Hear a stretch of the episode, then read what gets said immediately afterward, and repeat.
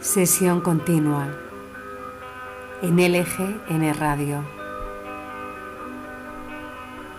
con Sonia Villarroel y Miguel Ángel Acero.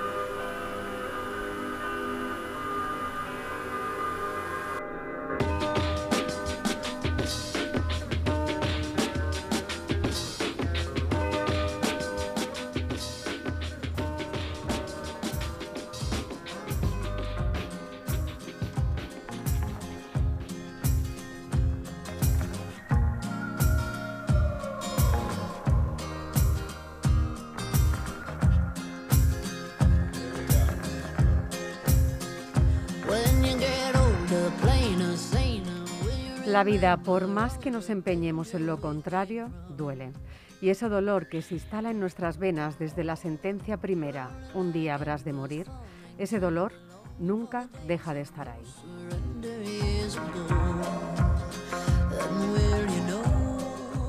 Uno puede sobreponerse a él, dejarlo agazapado en un rincón y de vez en cuando dejar que campe a sus anchas por nuestro torrente sanguíneo para luego volver a reducirlo a ese oscuro rincón de letargo hasta que vuelva a despertar o puede construir versos con él.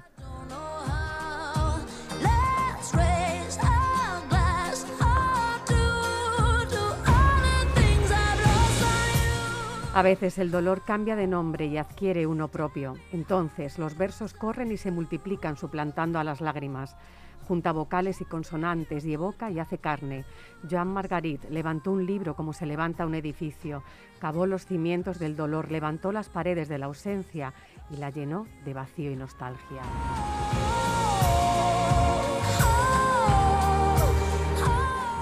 En el tejado de ese edificio un nombre, Joana, su hija fallecida a los 30 años. Ese ciclo de la vida que no se cumplió, ese dolor insondable, mudo y constante. Margarita encontró en la poesía su grito desesperado contra Dios en el que no creía, su casa de la misericordia, donde guarecerse, donde evocar y purgar. El poeta construyó un refugio. Por algo era catedrático en cálculo de estructuras y él bien sabía que las matemáticas y la poesía eran una sola y la vida muchas veces resta más que suma y para eso están los versos, para maldecir en cada uno de ellos, para escupir en rima sonante a la cara del cruel destino.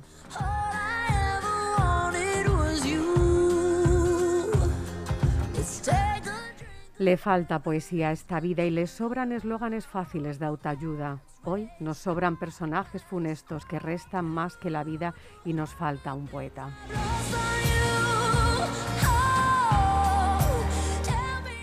Que la tierra te sea leve, a ti que supiste del peso del aire cuando entra en los pulmones al contemplar una habitación vacía, a ti que nos diste muletas construidas con poemas para caminar cada día, a ti que sentías y escribías en dos lenguas con una misma mano y un solo corazón. Que la tierra te sea leve, Joan Margarit.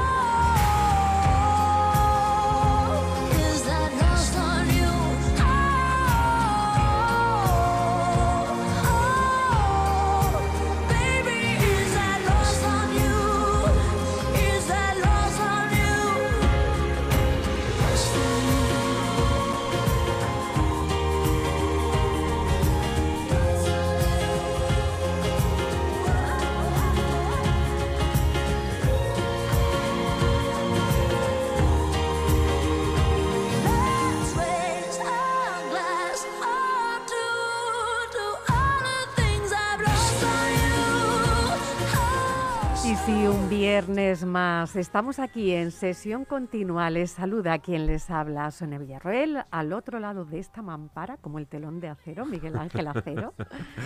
es verdad, el nuevo telón de acero es el telón de metacrilato, el telón de plástico. Sí, sí, no, no, había caído en ello. Sí, sí. Tantas películas aquí cuando uno ve lo del tema de las cárceles o ese muro de Berlín, ¿no? Cuando iban, pues aquí lo tenemos a nuestra diestra, como siempre están ustedes echando de menos a Chus Monroy. Chus, buenos días. Muy buenos días, amigos. Hablando de, del telón de metacrilato, sería la guerra templada. Sí, sí, sí, la guerra templada. Y, nosotros estamos haciendo un bisatriz, ¿no?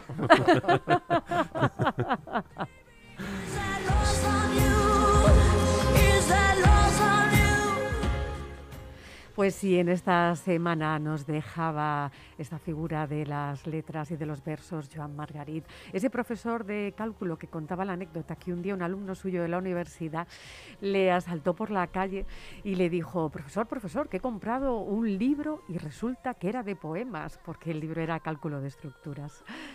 Eh, Joan Margarit contaba que él empezó a escribir en castellano y veía que los versos no le acababan de funcionar, hasta que otro poeta le dijo, ¿por qué no pruebas en catalán? Él no traducía sus versos al castellano, sino que iba escribiendo la, digamos, la versión, las dos versiones simultáneas. Eh, era un poeta con los versos crudos, descarnados, ¿no? como es la vida, como hablábamos en la introducción. Nosotros ya saben que empezamos nuestro programa con otro poeta crudo y descarnado, que nos habla de la vida tal y, como es eh, nuestro, bueno, vamos a decir, nuestro John Margarit, nuestro Antonino Nieto. Al final siempre cuentan que cuando uno quiere aprender un idioma lo que tiene que hacer es aprender a pensar y entiendo por, por pensar es el aprender también a sentir en ese idioma, ¿no? Cuando uno tiene su memoria sentimental o su desarrollo emocional se ha producido en un idioma, en este caso el catalán, como en el caso de Joan Marguerite, eh, bueno, pues al final lo, más obvio es que uno va a acabar expresando sus emociones o sus sentimientos en ese idioma. En el caso de nuestro gran Antonino Nieto es uno de los poetas modernos que mejor manejan la metáfora en castellano y nosotros tenemos el privilegio de disfrutarlo cada viernes. Hablando de profesores, yo tengo la suerte de tener en mi casa a varios profesores, una de ellas mi madre, para mí siempre es un orgullo cuando un, paseamos por Valladolid y algún alumno suyo que nos ha sucedido alguna vez se acerca a bueno pues a reconocerle, a decirle, Carmen, yo eh, fui alumno tuyo, bueno, pues mira, me va muy bien y te lo agradezco. Y debo decir que yo también, a, base de tener esas experiencias, dije, pues creo que debo ser agradecido con los con aquellos maestros que a mí me enseñaron y que, y que, me, que me marcaron en mi proceso de aprendizaje. Y entonces decidí que cuando viera alguno de mis profesores quería acercarme a decirle, oye, muchas gracias por lo que aprendí contigo, muchas gracias por lo que disfruté contigo. Y la última vez lo intenté con mi profesor de latín en la calle Santiago de Valladolid y el pobre hombre pegó un brinco tremendo que yo la cara más que de satisfacción y de sorpresa fue de pavor, o sea, se debía pensar, a este hombre le debí suspender muchas veces y viene a por mí. Así que nada, cuidado con los agradecimientos, ¿eh? que los carga el diablo. Pues ya saben, cuando suena esta música, nosotros, nuestro maestro de vida y de poemas, nos regala felicidad.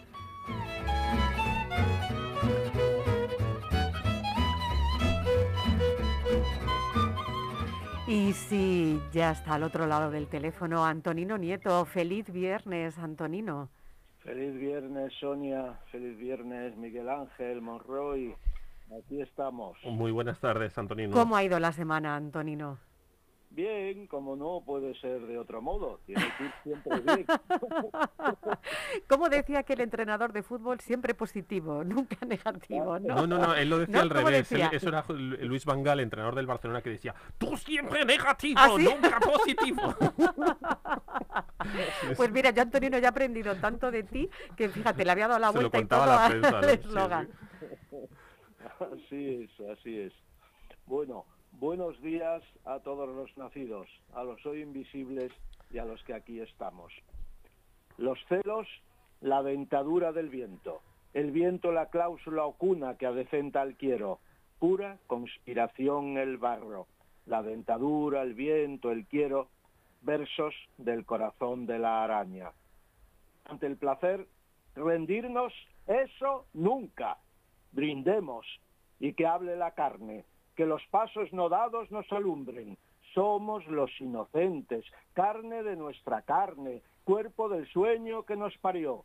Rendirnos contra toda ley, paladearnos, contra la maldita muerte y su ascendencia, desobedientes y desnudos, ahí la esfera que nos declina nuestros, rendirnos ante el placer, contra toda culpa, brindarnos cuerpo insaciable del infinito.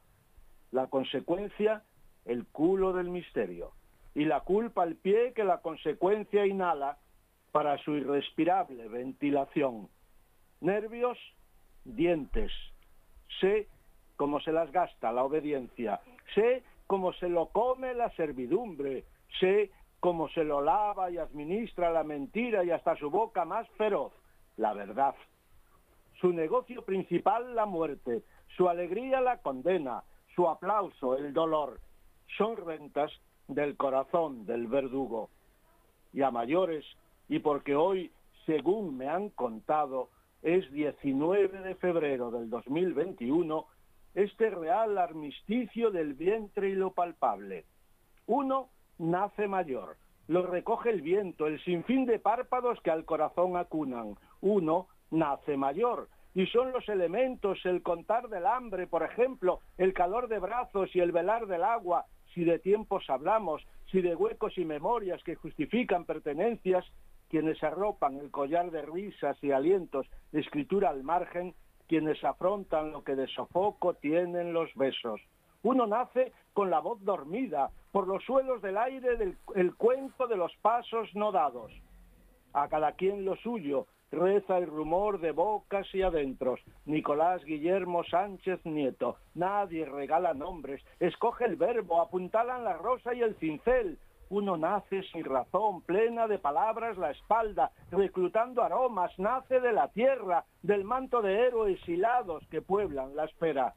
Uno nace mayor, desnuda mar y estrellas, finge, conmuta la nada en cuerpos, vacía el rastro que lo escala. Por no morir, porque impenetrable describe la palabra la profundidad de los desconocidos, desnace, pues no nace el nacido, viene, regresa, se dirige a. Antonino, ¿cómo nos dejas? ¿Cómo nos dejas con esas ganas de rebelarnos contra todo? Porque además, nosotros al principio del programa rendíamos nuestro humilde homenaje a, a Joan Margarit, fallecido esta, esta semana, esas ganas ¿no? de rebelarnos contra, contra esta condena ¿no? que tú siempre dices, ¿no? rebelarse contra la muerte. Eh, ¿Cómo nos pueden haber hecho esa faena ya? Oh, Dios mío, es que eso, eso habla, oye, con todos los respetos, pero eso habla del creador o, de lo, o de lo que sea que haya creado todo esto. Dios mío, el dolor y la muerte. Pero, pero ¿eso qué es? ¿Esto qué es? Y como decía Mark Twain en aquella maravilloso librito extraordinario, Cartas desde la Tierra, cuando el ángel caído eh, pues llega a la Tierra y, ve a los humanos, se relaciona con ellos y tal, le escribe 13 cartas a sus amigos los ángeles arriba y les cuenta lo que ve aquí y entre otras cosas le dice, pero bueno, pero puede haber mayor imbecilidad, con todos los respetos se ha dicho, puede haber mayor imbecilidad que alabar a un ser que, dicen estos con los que me relaciono aquí, estos humanos, que es el ser todopoderoso, eh, la bondad infinita, y que les envía la muerte, el dolor, todas estas desgracias. Pero ¿cómo es posible? Pues así estamos. Antonino, eh, escuchando tus eh, tus editoriales eh, poemizadas o tus poemas editoriales, o no, sé cómo llamarlo, ¿no? A mí me gusta mucho esta, esta parte del programa, ese, ese híbrido, ¿no? ¿no? El, de la metáfora con la crónica.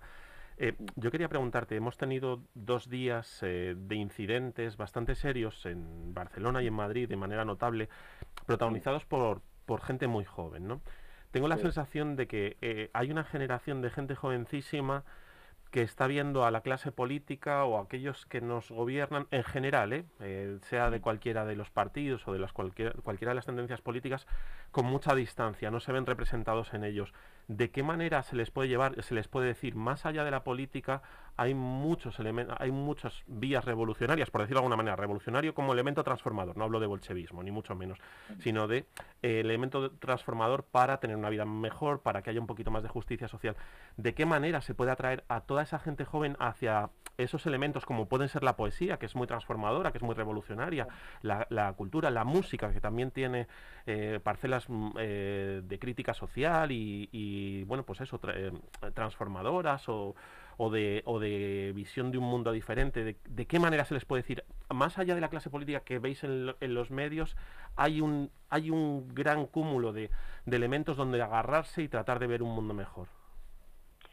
Sí, eh, eso sería eso sería lo ideal. La cultura debería debería participar de ese de ese proyecto, pero la cultura eh, la cultura con palabras eh, grandes está desaparecida en, este, este país. Eh, se nos impone esos señores feudales o esos nuevos señores feudales que están detrás de las redes sociales y, tantas otras cosas, imponen la manipulación, la desinformación, vacían, vacían de contenido los hechos y nos muestran simplemente la carcasa de lo que ellos quieren. Y, los, los chavales, claro, en los colegios, pero ¿qué, ¿qué se hace en los colegios? Yo recuerdo hace, pues hará un par de años, un encuentro con, con alguien relevante dentro del Ministerio de Educación en un encuentro y claro, yo le, yo le, contaba lo que está pasando, lo que pasa en muchos colegios. Yo conozco a chavales, eh, a, muchos chavales en el colegio, y es un auténtico martirio. Yo para mí el, el, profesor, el colegio, debería, ser un centro de eh, ayuda al chaval, al niño, para que vaya aprendiendo, para que vaya eh, formándose en lo que se va a encontrar en la vida y transformar y mejorar ese, ese mundo en el que va a tener que vivir, pero es que muchas veces lo que se encuentra son verdugos. Eh, continuamente imponiéndoles. Yo le decía un ejemplo, un ejemplo muy concreto y muy fácil, el tema de los deberes y los exámenes estaban, cuando yo hablaba con este señor, que no voy a decir el nombre, eh, estaban en la Semana Blanca, estaban pues eh, esquiando.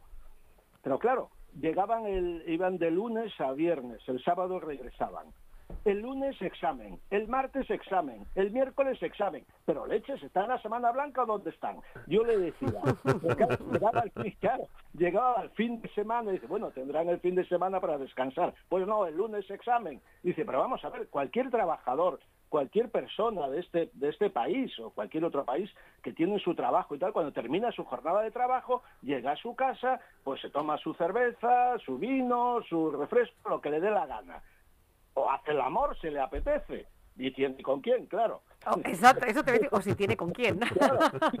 Claro, hace el amor, lo que sea. Un chaval no, un chaval llega a casa después de, las 8 de la mañana en un instituto. Desde las 8 de la mañana hasta las 3 y cuarto, bueno, ahora con esto de, de esta cosa que nos han echado encima, ya no sé.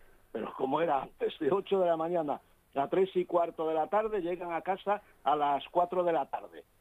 Come, eh, ya, bueno, hay que tener una alimentación sana. Bueno, come a las 4 de la tarde después de haber desayunado a las 7 de la mañana o siete y pico de la mañana. Es una cosa muy saludable esa, ¿no? Y, pero claro, llega, come y dos horas de deberes. Bueno, si quiere hacer danza, si quiere hacer pintura, eh, cualquiera de las bellas artes, ¿de dónde sacan tiempo? Pero es que, Antonino, mira, yo siempre lo digo porque eh, en el caso eh, de, de mi hijo, o sea, entra al colegio a 9 de la mañana, sale a las 5 de la tarde, luego vienen y tienen dos horas de deberes.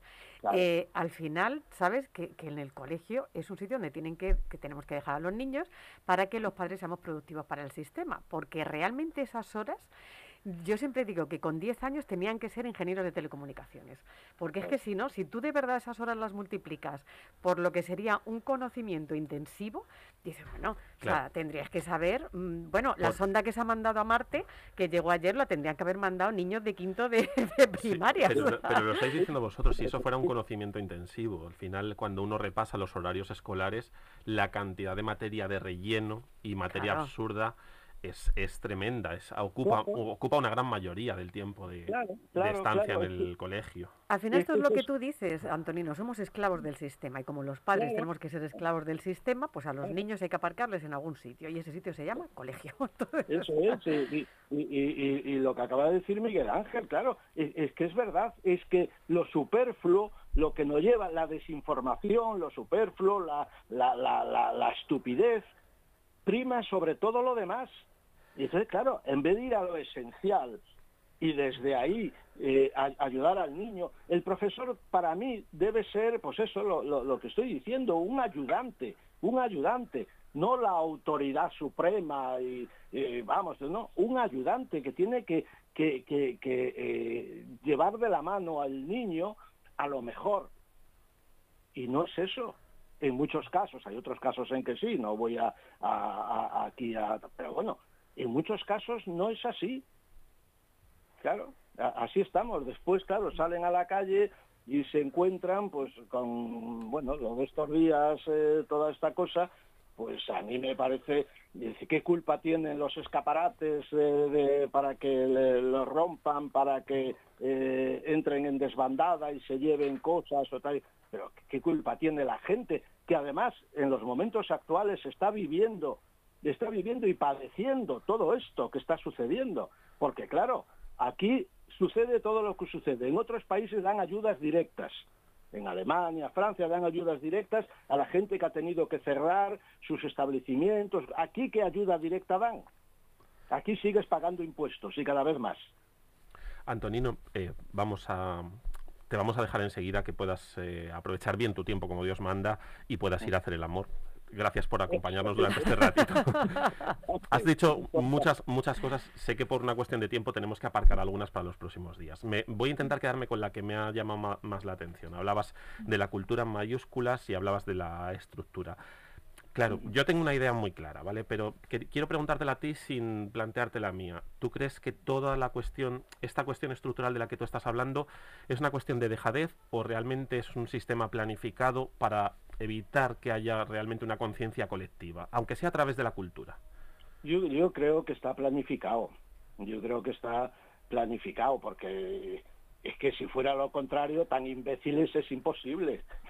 es imposible ser. Yo creo que está absolutamente planificado porque quieren seres autómatas. Decir, el pensamiento, el pensamiento, cuando hablo de pensamiento, hablo de, de la crítica, de las dudas, de todo eso que conforma a un ser, a un ser nacido humano.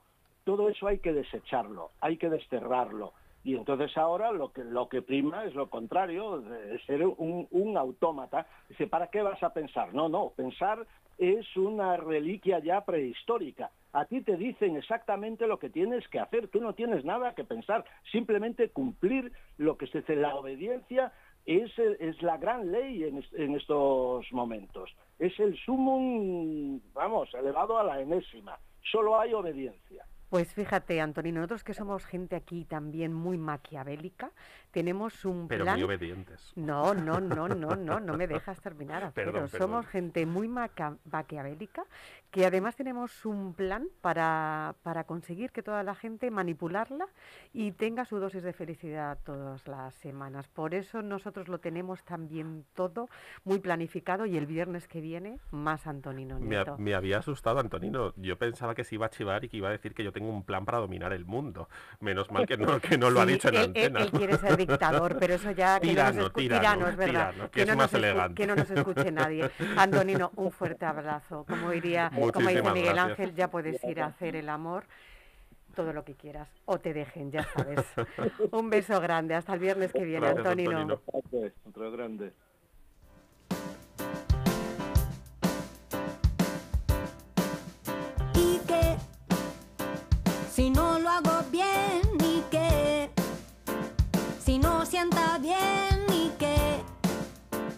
Si no suena bien vivo sin pedir perdón.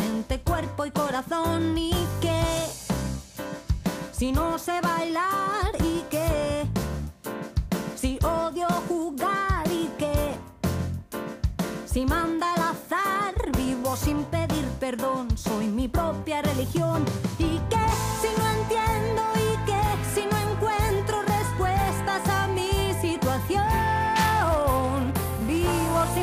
pedir perdón soy mi propia religión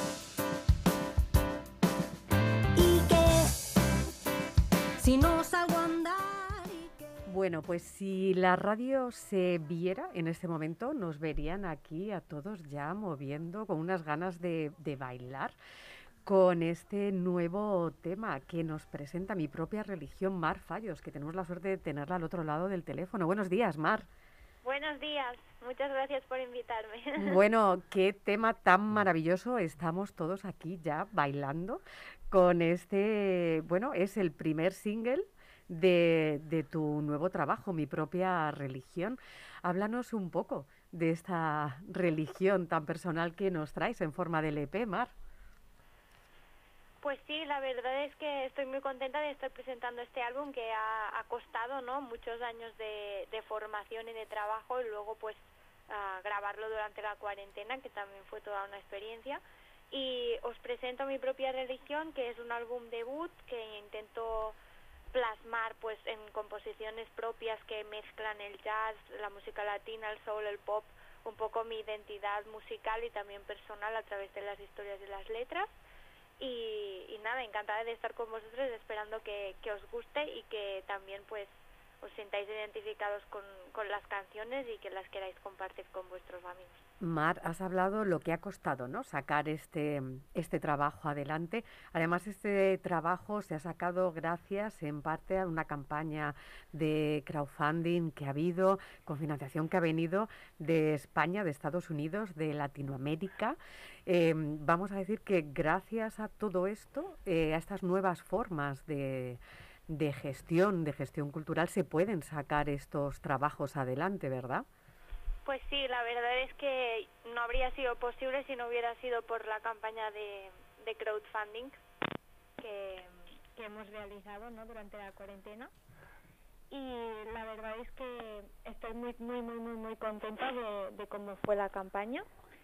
Y, y sí, la verdad es que no las tenía todas conmigo, ¿no? Porque al final pues uh, la empecé justo durante la cuarentena en el mes de mayo que todo era muy incierto y yo tampoco tengo público uh, como tal, ¿no? Porque soy una artista nueva que ha uh -huh. vivido un poco a caballo entre Estados Unidos y España. Entonces, pues era muy complejo predecir cómo iría esta campaña y si, y si iba a funcionar y la verdad es que era, pues, como digo, muy necesaria para poder realmente hacer el disco, ¿no? Entonces me lancé un poco a la piscina, si es verdad que estuve unas semanas como buscando mucha información acerca de campañas que habían ido bien, un poco qué es lo que debían contener, cómo hacer la promoción, etcétera, pero al final fui un poquito pues con mi intuición, ¿no? Y con un poco lo que me, me ha guiado hasta ahora durante mi carrera, uh, corta pero pues intensa por otro lado que ha sido uh, eso no como intentar ser muy honesta y como uh, plasmar mi verdad a través de la música y de todo lo que hago relacionado con ella. Entonces, pues en esta campaña también lo quise adaptar un poco pues a mi manera, ¿no? De ser y de ver uh, la música.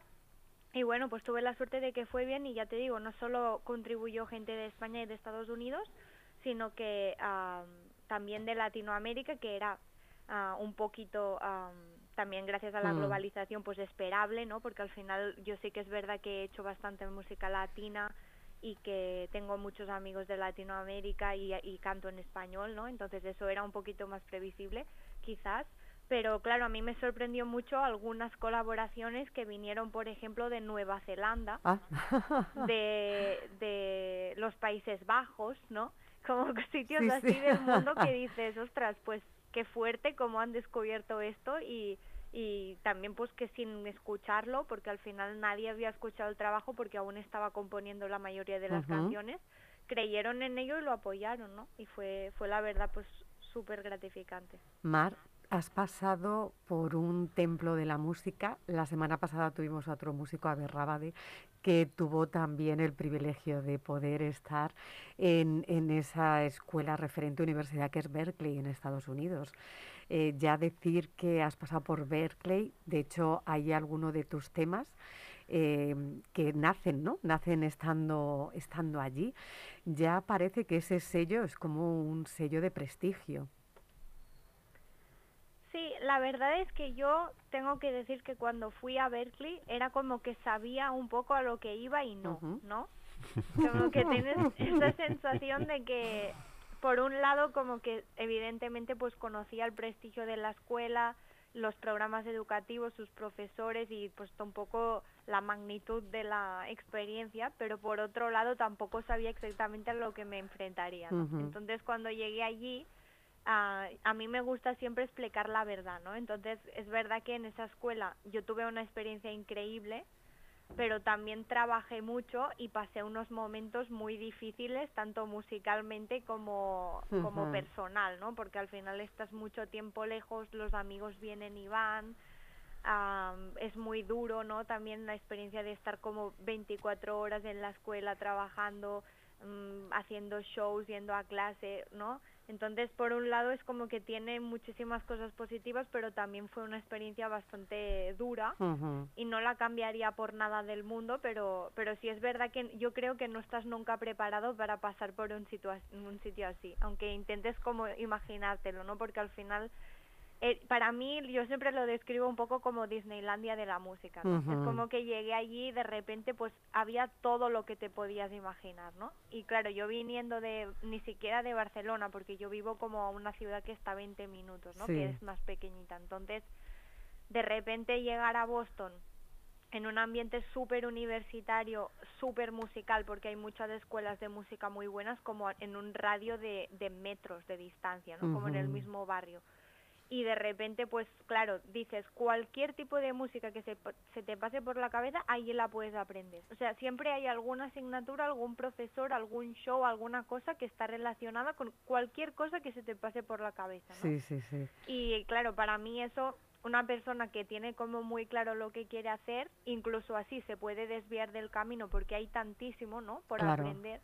Y yo que no lo tenía tan, tan, tan claro, ah, claro, para mí al principio pues fue eso, ¿no? Entre todo lo que me encontré, también como discernir qué era lo que me interesaba, por dónde encajaba, lidiar también pues con la presión, con las críticas, con la competencia, ¿no?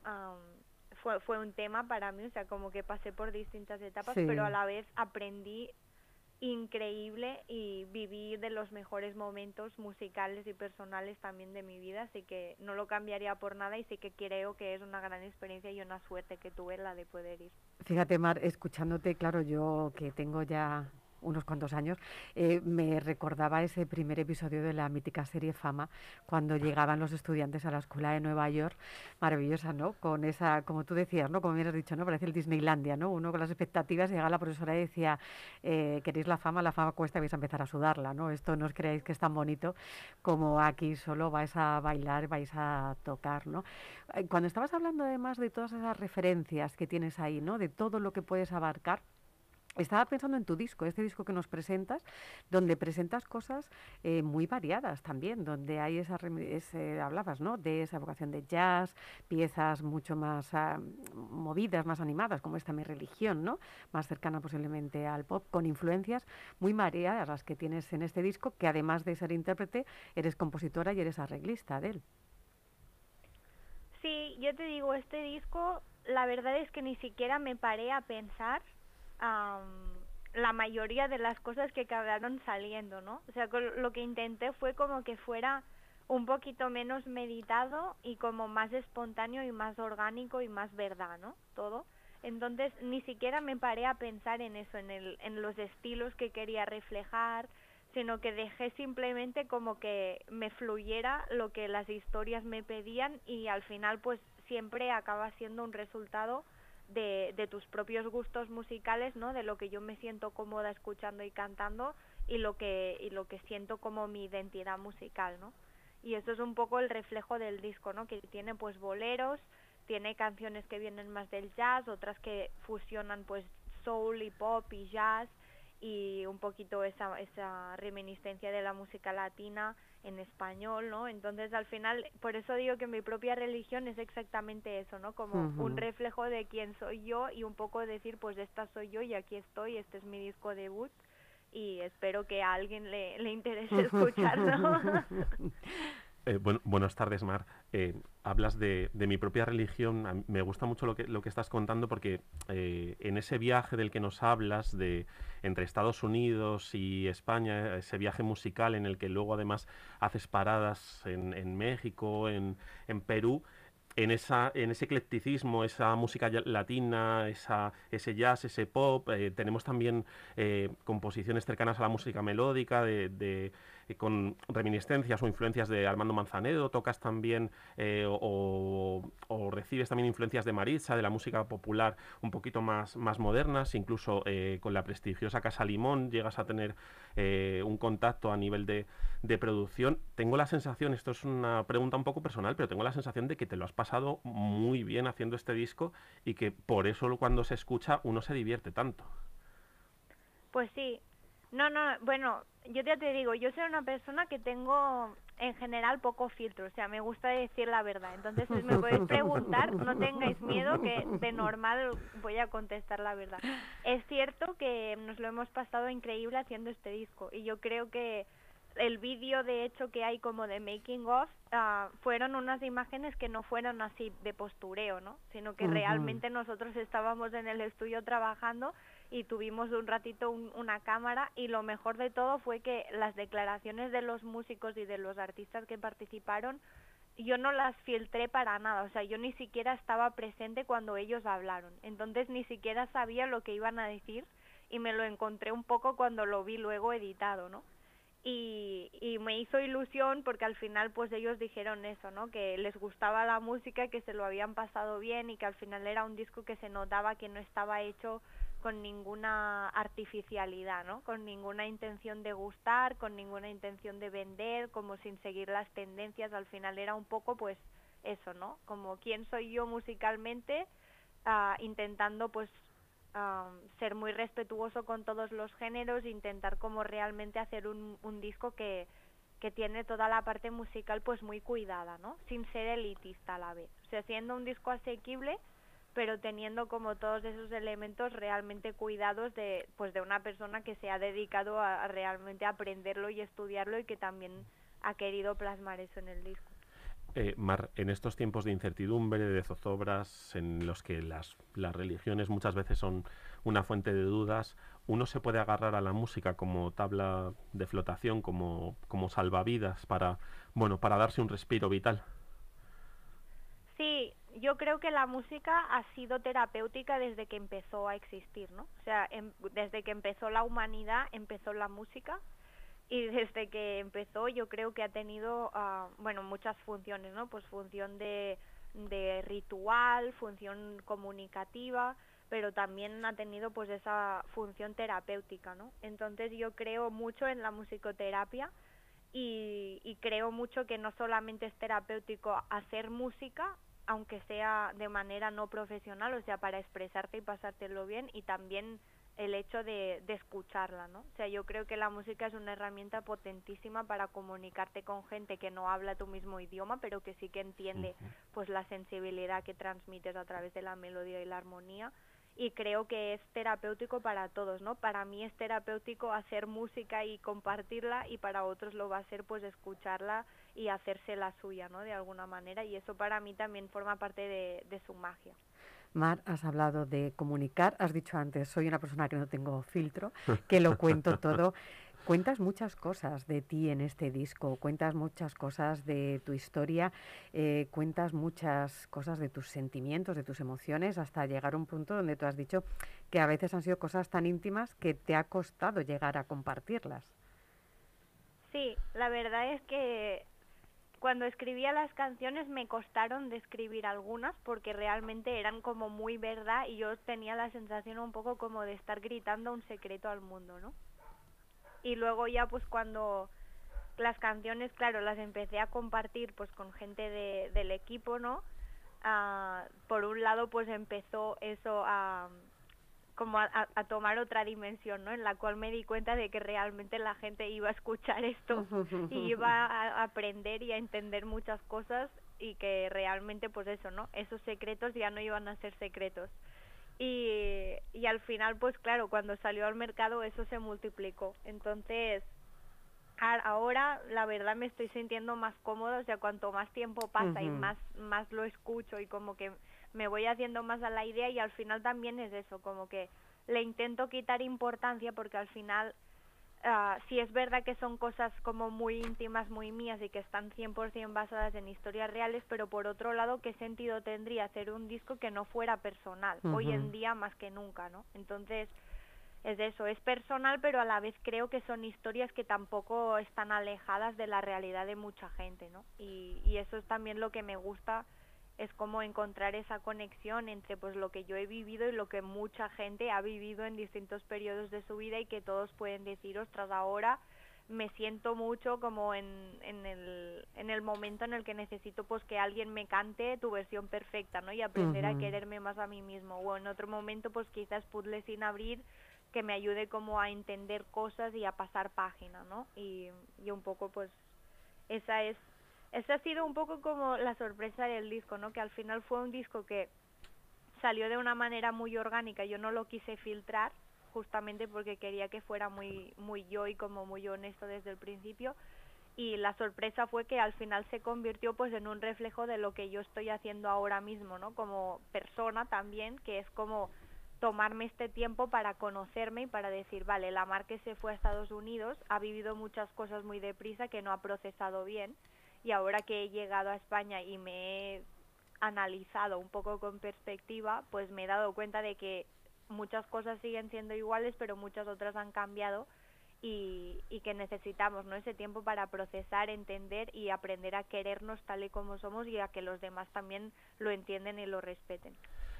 hablamos un poco del, del viaje, de, de del viaje de, de, este disco hay tres pequeños o, tres viajes dentro del gran viaje de, la, creación, ¿no? Es ese primer viaje del, de, aprendizaje, de las influencias, ese segundo viaje de la producción del disco, de la grabación, de compartirlo con los músicos y ahora empieza el tercer viaje que es el disco ha nacido, el disco hay que empezar a, bueno, a hacer que llegue a, todos los rincones ese, ese, viaje, ¿no? Para que los demás lo, lo conozcamos. En estos tiempos de mar en zozobra, de de oleajes, es más el viaje de Ulises, ¿no? Que, que un viaje plácido. Pero, ¿cómo lo ves? ¿Qué perspectivas eh, le, le, le, ves al disco, al futuro? Mira, yo tengo que decir que normalmente he sido una persona con una tendencia más uh, pesimista que optimista en general en mi pasado pero últimamente he hecho el ejercicio de intentar como darle la vuelta a la tortilla, ¿no? Y decir, bueno, ahora que estamos en un momento que invita mucho más al pesimismo que otros, ¿no? En general en la humanidad, voy a intentar como ver el, lado positivo sin vivir como en otro universo, ¿no? O sea, est estando relacionada y como atenta a lo que sucede, pero pues también intentando no como no sabotearme a mí misma ni a los que me rodean, ¿no? Y en ese sentido, pues creo que Evidentemente ha sido muy complicado y aún está siendo muy complicada esta situación, no solo para los músicos que nos hemos quedado sin conciertos, con todo lo que eso conlleva a, nivel um, pues laboral y, y, y, económico, pero también a nivel pues de, de no poder tener ese contacto directo con el público, de no poder cantar, de no tener pues esa oportunidad de viajar que forma parte de, nuestro trabajo no y de, y de realmente lo que nos gusta porque al final eso tiene que ser una cosa que de verdad te apetezca y te, y te nazca no y en ese sentido pues ha sido también duro el quedarse en casa al perder como esa oportunidad pero yo creo que bueno pese a las dificultades hemos encontrado maneras de, de poder seguir comunicados y de, y de poder pues dar a conocer el disco a través de de la promoción telefónica, ¿no? de las videollamadas, uh, de la globalización, el internet, etcétera. Y también creo que en algún momento pues vamos a empezar poco a poco a volver a los conciertos, aunque sea con, con otro tipo de, de infraestructura o de medidas de seguridad. Y eso es uh, un poquito también como mi expectativa para este año, ¿no? Lo único que quiero es como seguir dando a conocer este trabajo, que llegue a la gente que realmente pues tenga ganas de escucharlo, pues sí. porque sé que no es para todos, y poder volver a cantar en vivo, que al final también uh, creo que es importante poder presentar el trabajo y, y ver los ojos de los que lo están escuchando y poder tener como esas conversaciones antes y después de los conciertos que, que, a mí me gustan mucho. Pues esperemos que sea pronto, Mar. Hasta entonces, desde aquí a nuestros oyentes les invitamos a que conozcan este último trabajo, maravilloso trabajo, Mi propia religión con Mar Fallos. Muchísimas gracias, Mar. Toda la suerte del mundo con este disco y con tus próximos trabajos. Pues muchísimas gracias a vosotros y hasta pronto. Hasta pronto. Un abrazo. you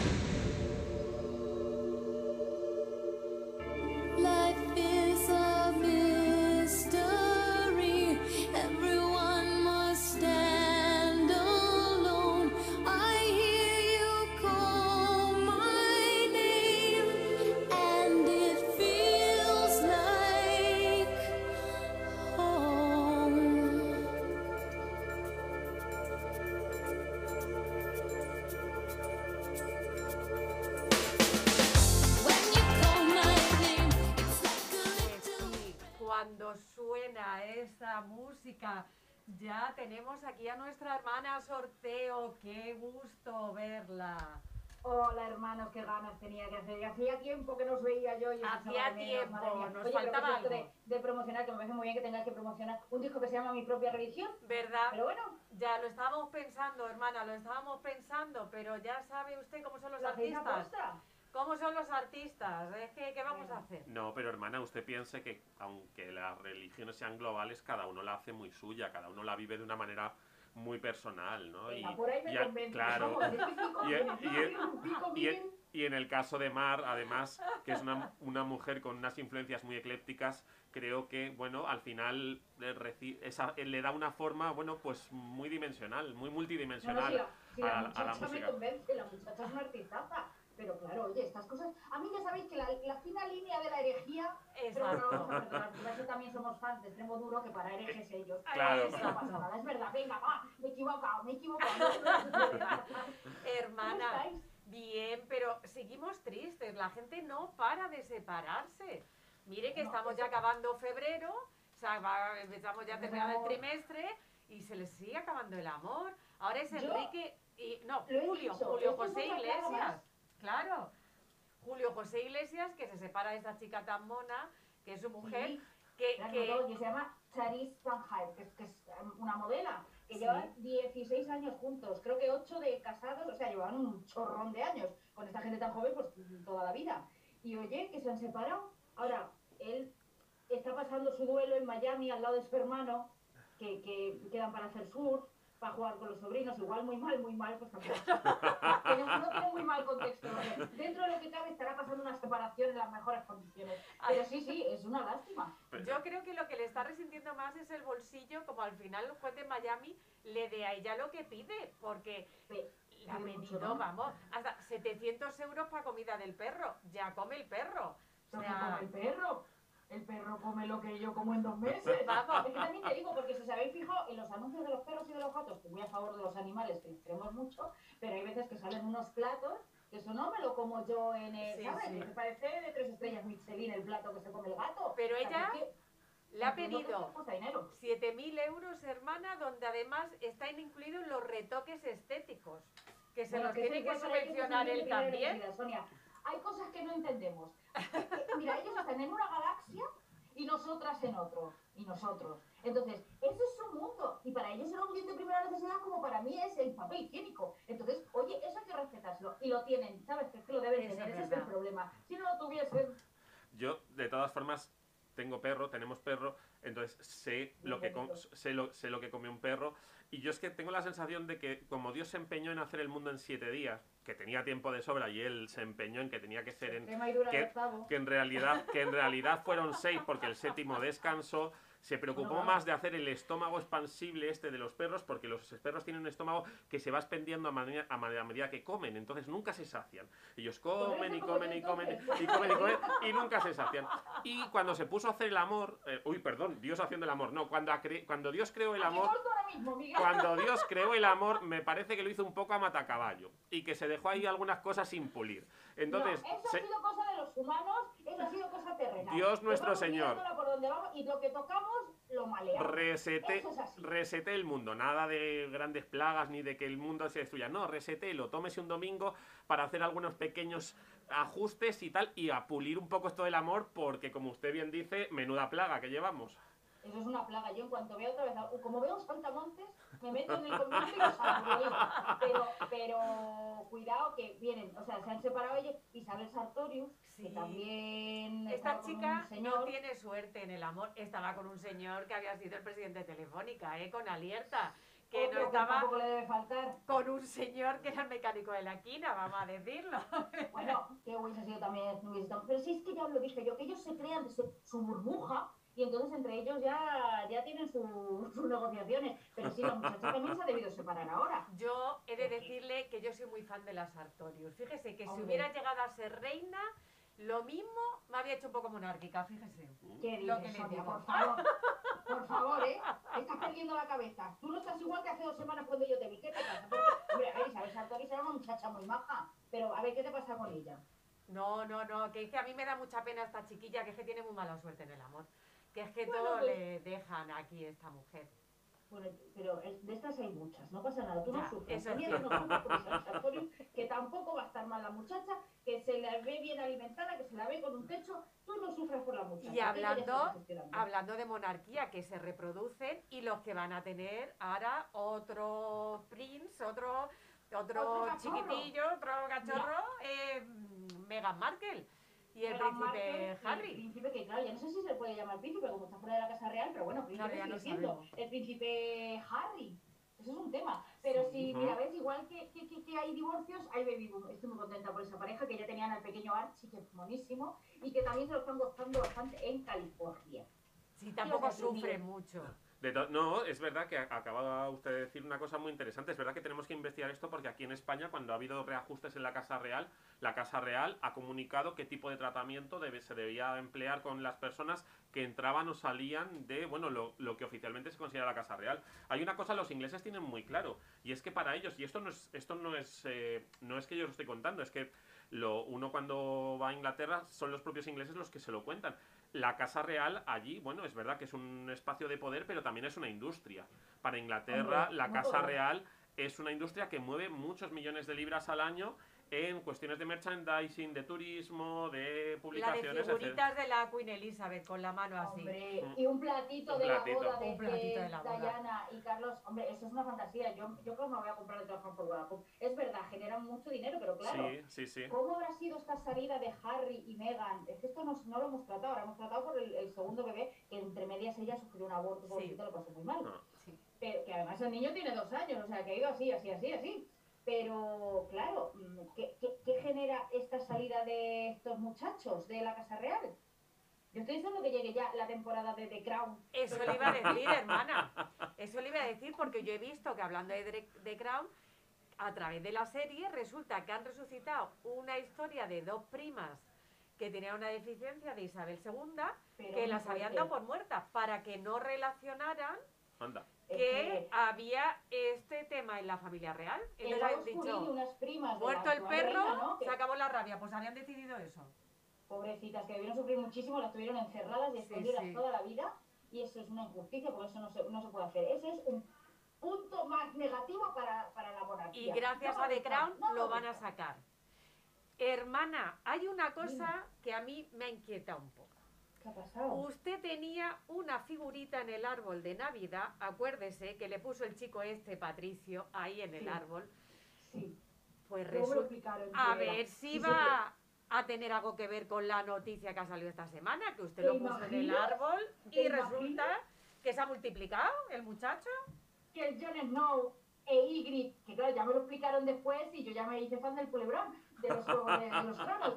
Y claro, ahora que han tenido un churumbel también, es que eso es como eso, es porque yo puse el árbol aquí y yo lo menté y yo lo recé. Pues, Y mira, porque además el muchacho eh, tuvo muchos problemas de alcoholismo, que ya estuvo, cuando fue el año pasado, algo así, en una clínica de desintoxicación, porque el muchacho después de, la- de grabar la novela se vino muy abajo, estuvo muy confundido y el pobre pues tuvo problemas con lo que viene siendo el whisky. Entonces, y la cerveza y todo, porque Y te conté que cuando vinieron a rodar aquí en Sevilla se ponían aquí los primos estupendos. Pero bueno, es otro tema. El caso es que los muchachos han tenido un cachorro que no sabemos si es niño o niña porque ellos lo llevan bien tapado, que han salido solo una foto, pero que lo que me llama la atención, aparte de mis enhorabuenas por ese nuevo cachorro, es que ella lleva la mascarilla y él no. Ah, Entonces, Ah. Jones, no, cuidadito, ya viniste a salvarnos una vez de mm, Daenerys Crazy. ¿Qué pasa? Ponte la mascarilla. a ver si va a ser pilló el momento el fotógrafo, pero bueno, eso es lo que me llama la atención, pero mis enhorabuenas. que como él estuvo muerto y le resucitó la bruja roja, a ver si dice, yo ya lo he pasado. yo ya- igual, eso dice, yo ya lo he pasado. esto yo ya Pero que el spoiler está prohibido en este programa, señoras, por favor. Recuerden que hay gente que no han llegado a esa temporada de la novela, Bueno, como sí. usted dice. Hace ¿Cuántos mucho ya. hace que se acabó la novela? Se acabó hace mucho. Yo tengo pendiente de terminar que no haya Cristal, podido- así que hay algunos que vamos un poquito más apurados. Pero bueno, ¿tú no la has visto? No. ¿La he visto yo ya? Yo no he encontrado un momento, no he encontrado un momento. La tengo ahí pendiente, sí, sí. Pues mírala porque está muy bien hecha. Está, la verdad es que madre mía, qué cosa de producción. Eso, eso es para darles todos los globos de oro. Pues hermana, Pero bueno, yo por si acaso usted tiene algo que ver, le vamos a mandar un boleto de lo que viene a ser el euromillón para que lo ponga usted en alguna planta que tenga por la casa. A ver Ay, si... bueno. Oye, que tengo una aloe vera que me he comprado nuevo. Oh, pues mire, en esa. No, misma. un momento, es que tenemos, tengo cinco plantas ya aquí, estoy más contenta. En No me esa misma se la vamos a dar. Hermana, y hablando de cosas raras, porque lo mismo que la gente se divorcia y la gente tiene niños, hay gente que se casa. ¿Ha visto usted la muchacha puede. esta que le ha pasado un contrato prematrimonial a un muchacho que juega al fútbol, ¿no? ¿Es? Sí, sí, sí, sí, sí, sí. estos muchachos no sabía quién son. No sé quién son porque, oye, una está... A veces no puedo estar a todo, no puedo estar...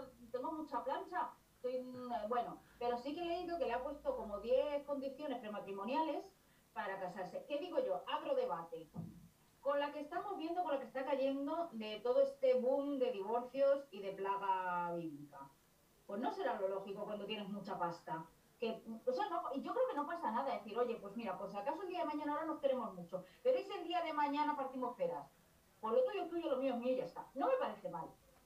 Sí, pero la, mu- mucho. pero la Si yo me muchacha... casase que tengo dos euros en la cuenta, pues no pasaría nada. Pero claro, con esto, ¿qué os parece a vosotros? No, pero la muchacha lo que ha dicho, ella no ha entrado aparte en las pesetas, bueno, en Ah, los ¿no? euros. Lo que ha dicho es, sus condiciones es que le haga él el desayuno todas las mañanas, que es que a ella le da mucha pereza por las mañanas.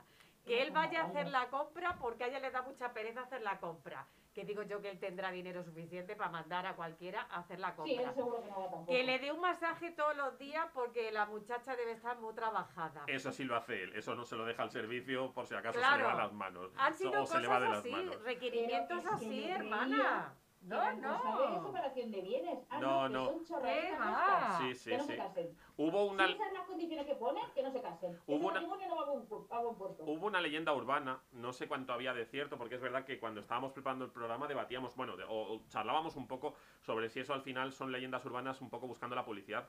Pero eh, creo que fue Jennifer López, ¿no? Con, en su matrimonio con Marc Anthony se llegó a decir que tenían acordados hasta los momentos que tenían que, ¿cómo se dice? Llevar a cabo el matrimonio, no, Sí, consumar, consumar, el matrimonio. consumar el matrimonio semanal, semanal, semanalmente. Se llegó a contar aquello. Entonces, bueno, los contratos prematrimoniales que yo creo que, que deberíamos recomendárselo a todo el mundo más que nada porque tiene que ser muy divertido hacerlo. O sea, es verdad que, que yo nunca me lo había planteado, pero, pero sí tiene su puntito de los sábados macarrones. Pues sí o pues no. Oye, pues pido el divorcio porque habíamos dicho macarrones y tú has puesto sardinas hoy ¿Te que, que tienen su puntito, porque si los famosos tienen tiempo como para dedicarle a estas cuestiones de si es obligatorio por contrato que me des el masaje o no, Es que pues eso va a ser, que tienen mucho tiempo para hacer estas chorradas. Si tuviesen que estar trabajando los dos para arriba, para abajo, que no se ven como hacían mis padres, que para criarnos no se veían porque uno iba por la mañana y otro iba por la tarde y no se veían entre medias, no tenían tiempo de, de- de darme masajito que lo ponen en el contrato. Ay, que es que las tonterías también, pues ya no me gusta tampoco que no se casen. Si tienes ¿Verdad? que poner por contrato, darme un masajito de vez en cuando, hacerme el desayuno, no al, final... venga, lo tacho, no me Sí, gusta. pero lo, lo que acaba de decir, de decir usted, hermana, tiene, tiene mucha razón. O sea, al final es la clave de todo. Si uno tiene que poner los días que se va a querer y a las horas a las que se va a querer por contrato, entonces de entrada hay algo que está fallando. que no soy yo muy de parejas, ya lo sabéis, que yo solo con uno y no me da guerra. Pero, hombre, visto un poco desde fuera, con un poco de perspectiva, esa, esa gente son la gente que, que levita, que no camina por el suelo. Ve, hermana, hay que seguir su ejemplo. Usted es incondicional, 24 horas al día, 365 días al año, en todos los sitios. Así que hay que seguir su ejemplo, hermana, para que ya dejemos de dar estas noticias de separaciones y que vayamos a las otras. Que la Ya se ha cubierto el gente... cupo. Venga, más baby boom y más, más cosas buenas, que, que, que, que, que, es no es lo que nos hace falta. Efectivamente. Hermana, un placer verla. Ay, qué corto se me hace Sí, siempre. vamos Sí. a hablar ahora. Está entrando la gente de Crash, a ver qué nos hablan del turco, hermana, que nos van a hablar de Bueno, Canamá. ya estamos con Cañaman. Recuerda, hermana, lo bueno si es breve, dos veces breve. Nos Un vemos la beso que grande, viene. hermana, hasta el viernes que viene. I can't focus on what needs to get done. I'm on notice, open that you don't run. You think I'm tepid, but I'm misdiagnosed. Cause I'm a stalker, I seen all of your posts. Ah, and I'm just trying Y sí, cuando suena esta canción es nuestro momento Crash. Y tenemos a Álvaro. Álvaro, feliz viernes. ¿Qué tal? ¿Cómo ha ido la semana? ¿Qué tal? Es muy guay. Esta semana, esta semana de San Valentín. Está... Ay, sí, sí, sí, hasta la semana movidísima. Hemos tenido de todo, de todo, de todo. Adem- Pero, pero vamos, lo principal, bueno, ya sabréis que yo sé que, que por ahí no es muy popular Cañamán. Canyaman go home, go home. que ha aprovechado San Valentín para Sí. hacer pública aquí a su novia, su ¿Qué- relación. Ah, ¿te has echado novia? Se ha echado Ah, vale, vale, ya está solucionado. Entonces, volvamos a centrarnos en el tema. Sí, sí, y lo ha hecho, bueno, por todo lo alto. Ha cogido, tenemos la, tenemos una exclusiva que, que son fotos de él eh, yendo a comprar el anillo de compromiso, ni Oh. más ni menos. Bueno, Por Bulgari, por Tiffany, por todas las boutiques y, y- En rebajas, en rebajas, caras. seguro. Sí, sí, sí. Y ha ido con su suegra. O sea, Ah. ni más ni menos. Con su futura suegra, sí, sí. O sea que esto va muy en serio entonces, lo de este esto hombre. Va, esto va tan en serio como que el tío ha, ha hecho una cosa que es que a mí me vuela la cabeza. Que, que- que- que como hablábamos ayer, solo le faltaba tirar pelotas de Nivea. ha cogido un avión con una pancarta y le ha dicho, ¿te quieres casar conmigo? Te amo, no sé qué. Digo, Dios, me muero. o sea, Madre pero se lo ha dicho a la novia o a la suegra. A la novia, a la Ah, novia. Él- demuestra ser un hombre inteligente. Primero porque es Sí. verdad que está claro que te tienes que ganar a la suegra. Si no te ganas a la suegra es muy difícil. Y lo digo Pues en ya serio. lo tiene, ya, lo tiene eso, ¿eh? ma- Ya lo tiene sostener hecho. una relación. Y luego porque Sí. dicen las malas lenguas, yo no, no, no puedo decir nada al respecto, que al final Sí. mm, las mm, eh, mujeres con las que nos casamos eh, se acaban pareciendo mucho a sus madres. Me imagino que nosotros también eh, nos acabaremos pareciendo a nuestros padres o a nuestras madres. A Pero bueno, se, se dice, se dice eso, entonces que al final, si conoces un poquito a tu suegra, verás un poco cuál es la perspectiva ¿Cómo de futuro eh, de tu Bueno, futura eso esposa. dicen, eso dicen, ¿eh? eso No- dicen. no- Yo qué sé, no digo nada. A mí me lo han contado. A ver si va a estar mi suegra escuchando y la liamos. Yo, verdad.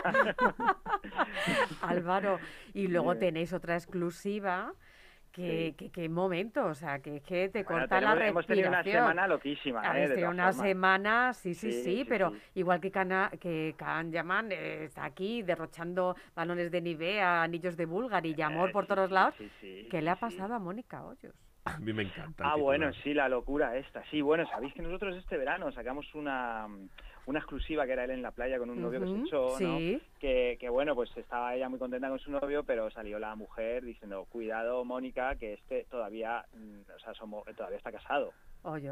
No sé qué te habrá dicho, pero todavía está casado y teníamos las fotos de ella con él en la playa, no sé qué, muy guay, pero de repente la llevaron al Sálvame, pues no sé si fue el, el- el miércoles fue, la llevaron al. Sálvame y eh, estaban haciendo una entrevista y de repente le dicen, oye, ¿qué tal con tu novio? Bien, bien, ¿no? Pues sabes que, sabes que tu novio es un delincuente que está siendo juzgado, bueno, ni más ni menos que, que le habían juzgado por el timo de la de las cartas nigerianas. Ahí va. Anda. O sea que ¿Sabéis de qué cuando, va el re- rollo, no? cuando recibimos esto de soy un señor de Nigeria que le va a dejar a usted cuatro millones de dólares Eso es. en Bueno, tal, Sí, sí, eso Es es. el Soy novio de Mónica Hoyos, sí, sí. Bueno, pero eso, pues, eso está fenomenal porque significa que no es tan spam, que te está escribiendo el novio de una famosa, ¿no? Sí. Claro, claro, Hay que guardarlas, es, señores, guarden ustedes es. las cartas nigerianas. Debo, Debo, dime, dime. debo decir que Crash News, eh, ahora que ya he recuperado un poquito mi amor hacia vosotros después de todo lo que me has contado de Can Yaman, me quedo más tranquilo. Eh, me parece que sois los números uno. O sea, era muy necesario que llegarais al mundo de la, de la prensa del corazón, de la prensa rosa, rosa Sí. porque abrir con la foto y el fotomontaje que habéis hecho de Mónica Hoyos en la playa, con el cartel de Wanted y el titular no le sale uno bueno, me parece de auténticos cracks. Te lo digo, co- Es que no te lo digo sale- de es que no corazón, eh, te lo digo completamente bueno, en serio. Sí, sí, Es sí. que no le sale uno bueno. Y no sabemos, realmente no sabemos si era teatrillo, porque bueno, sab- sabéis que Sálvame pues son muy así de montarse sus cosas, ¿no? No sabemos si era teatrillo, de verdad, le pegaron la sorpresa, la tía se quedó muda, empezó como a lloriquear y, y cogió y, y prácticamente se levantó y se fue, ¿no? Porque dijo, Sí, pero, sí, pero, ¿qué me estás contando, no? Y, y, bueno, pues eso ha sido uno de los grandes temas de la semana, pero es que otro que me vuelve loco, Sí. que me vuelve loco y que solo puede en Crash News es el, el pelo de Pedro J, no sé si lo habéis visto, es que, que va con su novia. Yo es que me meo de la risa yo solo. Con- va con su novia por la calle, va, va con su novia por la calle y, y lo hemos titulado El cabello de Pedro J indomable como su periodismo. ¿no? ¿Cómo? Porque- porque el ex de Agatha Ruiz de la Prada, pues es lo que os digo, ¿no? Va con Cruz Sánchez, que es su, que ya llevan cinco años juntos y tal, pero eh, se ve que se levanta un poco de aire y le hizo el flequillo, ¡uh! para arriba, venga, rollo Ana Sagasti, ¿sabes? De esto que te peinas cuatro pelos así, te los echas tapándote un poco ahí el cartón y eso, pues nada, es- una tontería, pero nos hacía tanta gracia compararle con Donald Trump cuando le daban esos golpes de viento, sabes que ahí iba, ahí, ahí lo llevamos, ahí lo Además. ¿sabes qué pasa? Que es curioso porque también Pedro J, que se echó ahora, porque yo creo que se ha vuelto a casar, ¿no? Se volvió a casar con esta señora, Sí, que es una años. señora estupenda, bastante más joven también. Sí, Nosotros estuvimos sí. sentados en el teatro detrás de ellos. Eh. Claro, uno lucha contra los elementos y la edad para que no se note mucho. Entonces esto le pasa también a Kiko Matamoros con su pareja, que él, él- ahí Claro, no locos. para de estirarse, entonces va a llegar un momento que se va a pixelar, va a parecer un personaje de Minecraft. O sea, eso, porque... eso daría para, para hablar otro día largo y tendido, porque todos van a operarse a Carla Barber esta. Sí. bueno, yo tengo la opinión de que ella opera a todo el mundo a su imagen y semejanza. Efectivamente. sí, Y sí, al sí. final todos los que opera se parecen a ella. Es una verdad. cosa como que Sí. dices, ¿pero, qué, pero esto qué es? ¿Esto, ¿Qué perversión es esta, tío? O sea, ¿cómo, cómo? Bueno, bueno, esto daría para, ya te digo, daría para hablar. Claro, Pero vamos, que... Pero es muy interesante lo que dices porque lo hemos comentado nosotros preparando a veces los programas. Eh, cuando vemos las fotos de los famosos que se operan, claro, el otro día decíamos, si es que al fin y al cabo el cirujano plástico no deja de tener un punto creativo y artístico. Tú te pones en manos de alguien que te va a cincelar, o sea, que te va a moldear la cara y al final cada uno tenemos una forma de ver. Yo puedo pintar una cosa que me parezca una obra de arte y que lo vean los demás y les horrorice. Y es muy probable que nosotros veamos cosas que nos horrorizan y que al Sí. cirujano que lo ha creado le parezca maravilloso, y diga, es, sí, sí. l- está preciosa o está guapísimo, o está guapísimo. Y por cierto, es que se me ha venido a la cabeza, has dicho un- antes una combinación que de repente mi cerebro ha entrado en ebullición, las tres neuronas que tengo estaban ahí haciendo la, la conga, porque has dicho Donald Trump y, y Pedro J. eh, Pedro J. Es que son- Bueno, en, en el artículo les comparamos, ¿no? Se Sí, ve como sí, a, Donald Trump le viene un golpe de aire y se le levanta todo el... el- el- yo qué sé, porque eso, eso es una obra de ingeniería, lo que lleva ahí, se le levanta para arriba, pum, y pues más o menos como lo llevaba. Pero te das Ah, cuenta que son una especie de cruz y raya international version, es, Sí, es, es decir, sí. son como José sí. Mota y el otro que no me acuerdo cómo se llamaba, si les poco, juntas pueden ser un, un dúo con un futuro a nivel de, como está todo tan globalizado, esa globalización del humor puede ser maravillosa. Habrá que mandarle un, un tuit a Pedro J o a, no, a, Trump, que está más pendiente del Muy Twitter. bueno, muy bueno. Sí, y bueno, esta semana es que ha sido una semana estupenda. ¿no? Yo me lo he pasado, cuando vienen semanas así, yo me alucino. ¿no? Sí. A todas, todas las semanas tienen su punto, pero esta en concreto hemos tenido lo de Mar Torres, la ex de Ah, No sé pobrecita. si- Oye, esa es otra que tiene la cara operada también por, por el mismo que todo el mundo. Bueno, y que estaba llorando desconsoladamente en su stories, que también es que yo digo, y digo, tía, o sea, a ver, pero, pero cómo, pero qué tipo de amor propio tienes tú, autoestima, para salir con el moco, pero con el moco colgando, Sí, sí, llorando que es que la habían llamado prostituta y que era gente de su entorno familiar y que estaba, estaba hecha polvo y que no lo entendía y que cada uno puede hacer con su cuerpo lo que quiera. Y todo viene porque se hizo unas fotos en, en ropa interior, unas fotos pues como se puede hacer cualquier influencer de la Sí, vida, ¿no? De te de- pones ahí toda sexy y se hizo unas fotos todas sexy, ¿no? Que ya hay que tener ¿eh? para hacérselas. Bueno, hombre, yo, a ver, ella está muy bien y se la puedo hacer Está estupenda, es verdad que y está flipas, estupenda. claro, Yo claro, si claro. estuviera como ella haría el programa así, o sea, no te digo más.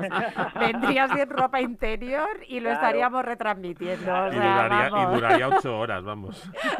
y, y bueno, pues publicamos el vídeo, ¿no? De, de ella llorando y diciendo que no lo entendía y también le decimos desde el artículo un poco de, ah, tía, a ver, a lo hecho pecho, nunca mejor dicho. Claro. Si, si, si has tenido para salir en ropa interior, pues luego te la tiene que resbalar toda la crítica del planeta. O sea, no puedes luego salir llorando, ¿no? Eh, entonces, bueno, pues eso es súper divertido. Luego lo de Belén Esteban con Jorge Javier también, Oh, sí. otra que es que nos hemos muerto de la risa. Muy, Es que además la risa. estos están todo el día a la gresca, Sí, que sí, se hará tajunto, que se hará no, que se hará me indigno y me voy. O sea, unas cosas. El otro día además, Álvaro, nos acordamos de ti porque estaba Anabel Pantoja Ah, en bueno. una especie de, de coche con croma en el deluxe Ah, sí, con sí, Jorge sí, sí. Javier y la pobre mujer también estaba medio llorando de que si Kiko, que si la droga, que si los sobres de Bárcenas, Sí. que si el dinero. Y, y nos acordamos lo que nos decías ¿no? la otra semana, lo que le tiene que O sea, eh, le rentar a esta perrería, señora con lo que le hacen. O sea, chica que yo es que no, Sí, no sí, sé cómo sí. le compensa que tiene un millón y medio de followers en Instagram, pues yo qué sé, yo ya me dedicaría a mis cosas, que bueno, que quizá tiene los followers en Instagram porque salen Sálvame, que Claro. al final es una pescadilla que se muerde la cola, ¿no? Pero, pero vamos, que a mí me hacen una de esas y ya me han visto, ya te Y lo digo. ya bueno, dices, lo sí, dije sí, sí. Y lo de Belén Esteban igual, lo que pasa que allá yo creo que, que yo ya creo de verdad que ellos antes en Camerino dicen, cuando Valdepera nos haga así, levante la mano, tú te indignas, yo te digo, tú tal, Sí. yo me levanto y me voy. Eso o es- sea. y eso, es un- y, y eso suena, un- suena una alarma en, en Mediaset como que bien, ¿verdad? que habéis cumplido objetivos. Yo, yo que sé, algo así, Sí. porque si no, no me lo explico. Sí, Álvaro, sí, sí. hay una cosa maravillosa de la web, per- permíteme que vuelva un poco a incidir en, en esa necesidad ¿no? de refrescar un poco la idea de, de- del periodismo de, de corazón. Eh, los que somos ya un poco más veteranos, esto, ah, la verdad es que nos hemos llamado los, la- los 80ers o la generación EGB, que es fenomenal porque parece que no nos envejece. Pero bueno, es verdad que hay una serie de generaciones a las que vosotros habéis vuelto a incorporar o les ofrecéis un producto accesible para ellos, que son sobre todo los millennials, los centennials. Tenéis una especial élite dentro de la, de la Ah, página bueno, y web la y, os, Casa de Papel y os centráis también, mucho también sí. de una manera especial y monográfica en la casa de papel.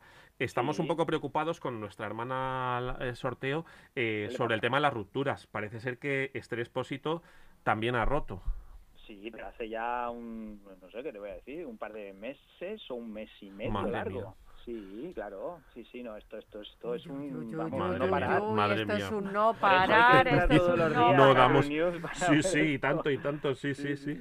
Hay que estar, Sí. ya lo saben nuestros oyentes, y es que esto no para nunca. Tienen que para. entrar en crash.news y además seguirles en Instagram porque están todo el rato subiendo posts para estar al día. Al día, al día, que no les pase lo que la a mí. actualidad que cambia, ya lo han visto dos- ustedes con Voy el con dos señor meses re- de retraso.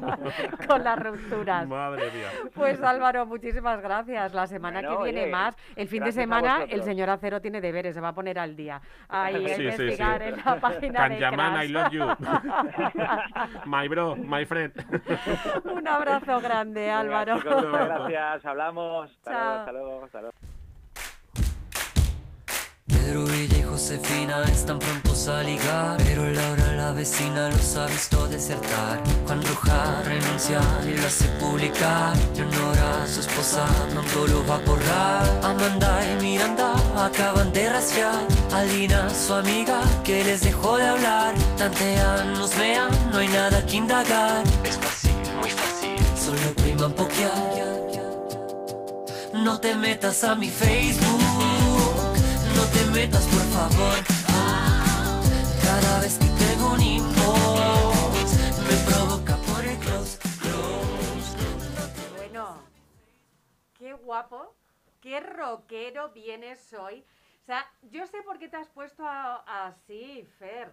Nuestro hombre de negro, si recuerdan ustedes, el viernes pasado se postuló para tu Fast to Furious 9, 10, 12, ya no sabemos por la que va. Y él se ha puesto para que el productor vea ese look ahí rockero conduciendo en un deportivo. ¿Qué tal, Fer? ¿Cómo estamos?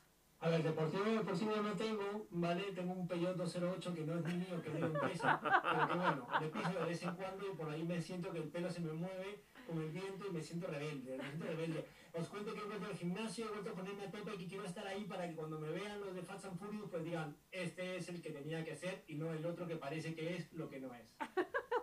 ¿Y qué es lo que parece que es, pero sí que es? ¿Qué ha sido en las redes esta semana? Pues a ver, empecemos las redes sociales este viernes con dos super noticias de nuestro gran Cristiano Ronaldo, que a partir de hace unos días, por no decir de ahora, ahora, se ha vuelto el influencer con más seguidores en el mundo. Le ha superado a Ariadna Grande y ha dejado a muchísima gente que ya, pero lejos, lejos, lejos, cobrando la cifra nada despreciable de 7 milloncitos de euros a la semana por tener esa cantidad de seguidores en Instagram, en Facebook y en Twitter. Es decir, Cristiano Ronaldo ya no tiene ni que jugar al fútbol, ya simplemente con subir una foto ya está cobrando esa cantidad de dinero. Es que Fernando tiene mucho niño. Tiene mucho niño y, claro, come mucho. El- fíjate, yo que eh, hoy he demostrado que voy con varios meses de retraso respecto a la actualidad, acabo de comentar una, una noticia de hace dos meses, para que te hagas un poco la idea. Sí que es verdad que yo sabía que hace un tiempo él cobraba 500.000 euros por cada post que subía en Instagram. Las cantidades son espectaculares. Hablábamos hace años de que es que Beckham era una marca comercial en la que el fútbol era una parte de esa marca y una parte de su trabajo, pero al final Cristiano Ronaldo ha sido el heredero Sí, de sí, ese sí. concepto, ¿no? Del deportista que trasciende más allá de la parte de los goles, ¿no? Es un deportista que no solamente sabe jugar fútbol, sino que cuida su imagen, cuida su vida personal y es una persona que sabe aprovechar cada centímetro de su cuerpo para poder rentabilizarlo y es por eso que cuida mucho. Pero es que Cristiano Ronaldo no solamente renta de su físico y de su talento, sino que también tiene un gran corazón y a pesar de muchas críticas de muchas personas, por decirle que es prepotente, creído, que es por lo que quieran decirle, es una persona que colabora muchísimo con mucha gente y siempre le encanta hacerlo detrás de las del telón. No le gusta que, o en la sombra, no le gusta que salga el nombre, pero siempre, siempre se filtra. Entonces, lo una de las cosas que ha hecho ha sido que Cristiano y su mujer, Georgina, eh, le han pagado el tratamiento para el cáncer a un niño de 7 Ah. años eh, que se llama Tomás y que la familia está realmente agradecido. Esto no es el primer gesto que hace Cristiano Ronaldo, ya lo hace constantemente y es una persona que su dinero eh, lo comparte de manera desinteresada y sin buscar fama ni publicidad, todo lo contrario, lo hace y lo que quiere es que todo se quede bajo llave, pero es imposible, es Cristiano Ronaldo, no soy yo. Bueno, pues eso está muy bien, eso le honra. Oye, entonces el muchacho que siga aquí recaudando Bueno, en y los que conocemos a Fernando sabemos que el día que ese Fast and Furious 9 o 10 se lleve a cabo, sabemos que tú serás el primero que estarás porque siempre lo has hecho dentro de tus posibilidades echando una mano a todos los que te rodean. O sea, que, que no eres de momento, ya llegará, ya llegará, todo se andará.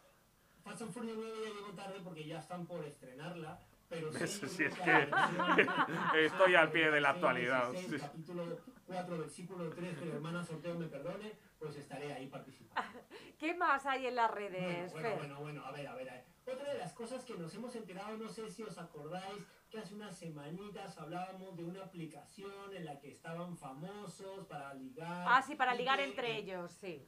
Pues resulta que no solamente en España, sino que ahora se está publicando y hablando nuevamente sobre esta aplicación, pero no la otra, sino una que es más popular, porque la otra es muy privada, este ya es más para público en general, y es Tinder, y Tinder pues está contratando a los chicos de la isla de las tentaciones para que promocionen, a ver si te encuentras con ellos, pero esto ha trascendido fronteras y es que estamos hablando de actores y gente famosa en los Estados Unidos que también están usando nuestras redes sociales para poder conocer a su media naranja. Tú imagínate estar navegando por el Tinder y encontrarte con tu actriz, tu actor o con tu personaje favorito y que se enamore de ti. Imagínate que te salta un match con Brad Pitt, que está soltero. Por ejemplo. Pues imagínate.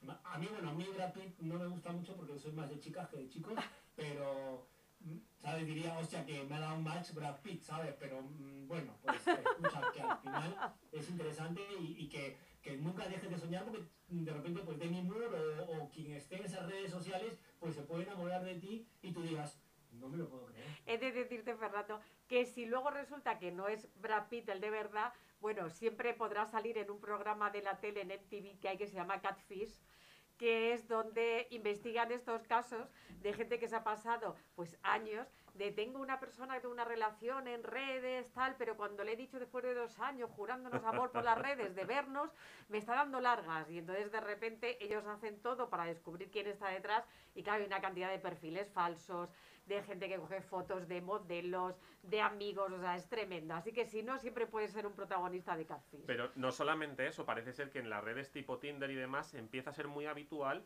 anuncios de prostitución, tanto masculina como femenina, gente que sube su perfil y dice, si te gusta mi perfil, si te gusta lo que ves, este es mi contacto, puedes ver aquí mi Instagram y mis tarifas. Parece ser que aparte de los famosos, estas redes, si es que al final el mundo esté loco, las redes lo que hacen es reflejar un poco la sociedad en la que vivimos, la sociedad se está volviendo un poco loca, va frenética y parece ser que ahora hay muchos profesionales del sexo que se anuncian o se anuncian o tratan de buscar gente eh, a través de, de estas aplicaciones. Yo creo que estamos llegando a puntos demasiado, ya lo hemos dicho también antes, demasiados obsesivos. Y sobre ello trata la siguiente noticia de una chica, una influencer, una tiktokera de 18 años que se ha suicidado. Ella es Dahari Shafer, ¿vale? Es una chica de 18 años con muchísimos seguidores, pero se terminó suicidando porque al final estaba eh, con mucha ansiedad y mucho estrés. Y es que esto es lo que logra las redes sociales. Al principio te puede causar eh, agrado, diversión, eh, lo tomas como un hobby, como un trabajo, pero el momento en el que no tienes ya contenido que crear y tienes la necesidad de crear contenido porque por ello depende tu futuro y tu economía, pues te puede llegar al punto de estresar más que un trabajo normal y luego pues llegar a puntos como esta chica que no es la primera que pues mm, ha terminado con su vida porque no sabía qué más hacer porque le había desbordado todo este tema en las redes sociales. Antes lo hablábamos, realmente a mí me da pavor cuando ves el Instagram, ves TikTok y ves niñas muy pequeñas con sus cuentas de TikTok donde suben, me, me, da pavor por lo que hay detrás de las redes, por el contenido, gente que puede hacer con ese contenido. Y porque luego es lo que dicen, todo el mundo quiere como esa fama instantánea, esos seguidores, y hay dos cosas, uno, la ansiedad que te crea el hecho de tener que estar ahí y luego lidiar con los haters. Hablábamos con Álvaro de Crash News del tema de Mar Torres, de una persona que debería estar acostumbrada, donde las críticas que recibe por un posado en ropa interior, entonces no sabe cómo gestionar eso. Entonces es muy peligroso esa doble arma de las redes sociales. Eh, Fernando además ha dicho una cosa muy importante. A, mí la, noticia me impactó mucho cuando la vi, me dejó muy, muy impactado porque es una niña, una niña, una niña de 19 años. Y como bien decías, Fernando, por desgracia no es, la no es el primer caso. Hay eh, personas vinculadas a las redes, como el caso del propio Rubius, que es decir, fama internacional, que hubo un momento en el que se tuvo que tomar un respiro porque no era capaz de alcanzar eh, lo que le pedían sus patrocinadores, es decir, no era capaz de llegar a ese nivel de presión de generación de contenidos. Hay un momento en el que tu cerebro tiene que estallar. Yo me imagino que igual que ha habido gente que ha acabado yendo a clínicas de desintoxicación por los videojuegos, este nuevo fenómeno en un plazo no muy muy muy, muy largo de tiempo acabaremos viendo a personajes de estos que acabarán yendo a terapias, como tú dices.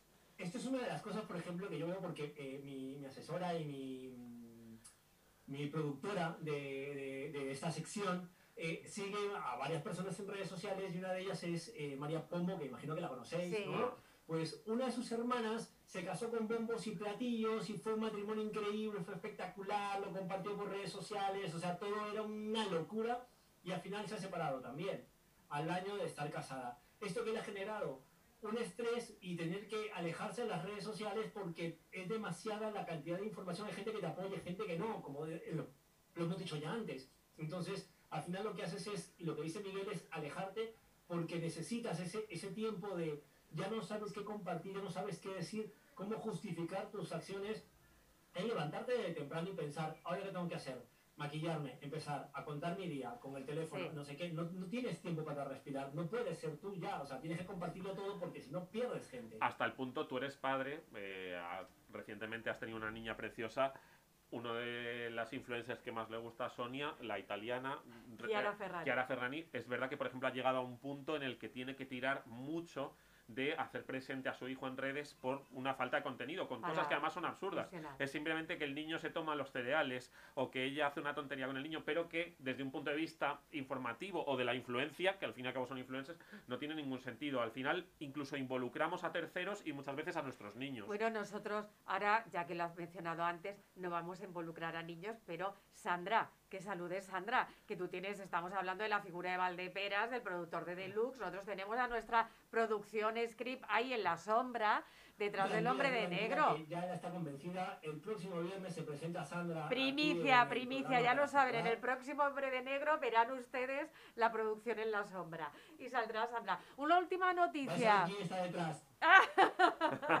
Una última noticia. ya la vais a conocer. ¿Verdad? Un, beso grande para mi amor y para mi hija, que son lo más grande que tengo. Y otra, hablando de, de niños y hablando de todo este tema, hay un escándalo en redes sociales porque está siendo criticada una bloguera, Cristina Ostuk, que es rusa, y su marido de 56 años, ella tiene solo 23 y él tiene 56 años y tienen 11 hijos. Mira. 11 hijos. Y el objetivo de esta parejita es tener 100 hijos y ser la familia más numerosa del mundo. Pero ojo, ojo, de esos 11 hijos, solo el primero es hijo biológico de, ellos, el hijo que se llama Vika. Los otros 10 hijos han sido por vientre de alquiler con un precio de 8.000 euros por niño. Entonces tú imagínate la brutalidad del dinero que tiene este hombre para tener 100 hijos, pero ¿para qué quieres más hijos si nos puedes adoptar a nosotros? Miguel y yo nos vamos a... Sí, sí, sí, sí, sí. Yo por, sí, sí, por 100 euros, ¿eh? Por 100 euros. Y si se apuran mucho, por 90 yo me... Sí, sí. Un poquito más, más de precio. Es que la cosa está muy mal, Fernando, está muy mal. Vale, pues por 100 euros. Yo... Y ya está. Yo te digo, Fer, que hay gente que debería estar encerrada, pero de verdad. O sea, los psiquiátricos están muy vacíos. O sea, esta gente para empezar es, si tienes mucho dinero, y quieres hacer el bien, o sea, hay muchísimos niños para adoptar, de verdad, que necesitan una familia y que tú les des las oportunidades que no han tenido. Cuando la gente lo que hace es coleccionar hijos y ya, ¿qué te quiero decir? Si ya con uno, Fer, ¿verdad? Que tú tienes uno, Chus, que tiene dos, ya un poco más mayores, pero ponía así los ojos. O sea, hay un momento que no sabes cuándo le toca gimnasia al uno, cuándo le toca qué, ¿sabes? Los cumpleaños de tres. o sea, 100, pero 10 ya, eso es una barbaridad. Mi padre tiene... tiene 100, o sea, dices tú, ¿dónde vas a meter 100? O sea, eh, eh, ya está. mi, padre tiene 5 y al final a lo largo de los años nos ha acabado llamando eh, tú o por un número. El 1, el 3, el no sé qué. Porque imagínate con 95 más. Mi madre con 5 hermanos, imagínate, llamaba a uno, o sea, si te quería llamar a ti, llamaba, llamaba a los cuatro anteriores antes que tú. Verdad. Fernando, tenemos que ir despidiéndonos, que tenemos yo, la última yo quiero dar, Yo quiero darle las gracias a Fernando porque la verdad es que tenemos la suerte, Fernando, de tener a alguien que nos hace una sección sobre redes sociales que no solamente es la parte del contenido, bueno, más mm, lúdico por decirlo de alguna manera, sino que además nos planteas un espacio de reflexión, de crítica, de bueno, pues de crítica social que es muy necesario y para porque las, las redes van más allá de lo lúdico, de lo frívolo, tienen detrás muchas cuestiones y tú siempre nos pones ese debate, esa reflexión delante y la verdad es que tenemos mucha suerte de tenerte con nosotros en esta sección y, estamos deseando, deseando compartir el estudio contigo más pronto que tarde. Esperemos que sí. Y me quedo con las ganas de la isla de las tentaciones, pero que se queden las tentaciones en las islas, así que hasta el próximo viernes, chicos. Empezamos el viernes que viene con la isla de las tentaciones. Y ya sabes, un beso grande y el viernes que viene con sorpresa. Esperamos a Sandra. Hasta el próximo viernes. Cuídense.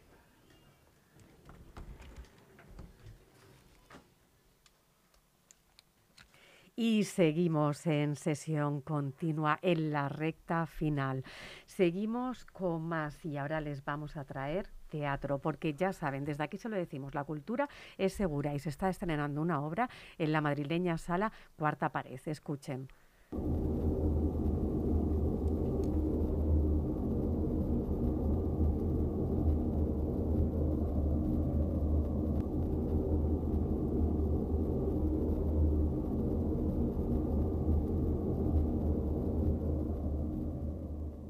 Estás muy confundida. Estáis muy confundidas. Mucho. Queréis ser el hombre ahora. Y eso no os hace ni más fuertes ni más nada. Al contrario, así nadie va a querer estar con vosotras. Mírame.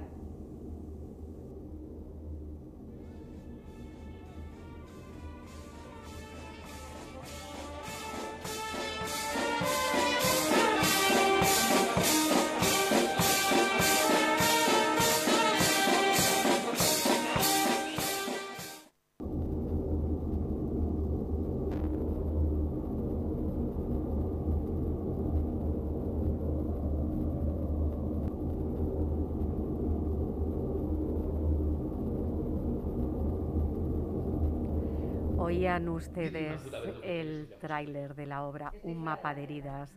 Le decíamos, está estrenando en la sala Cuarta Pared de Madrid, estará desde el 18 al 28 de febrero y tenemos al otro lado del teléfono a una de sus intérpretes, a Cristina de Anza. Buenos días, Cristina. Hola, buenos días. ¿Cómo estás?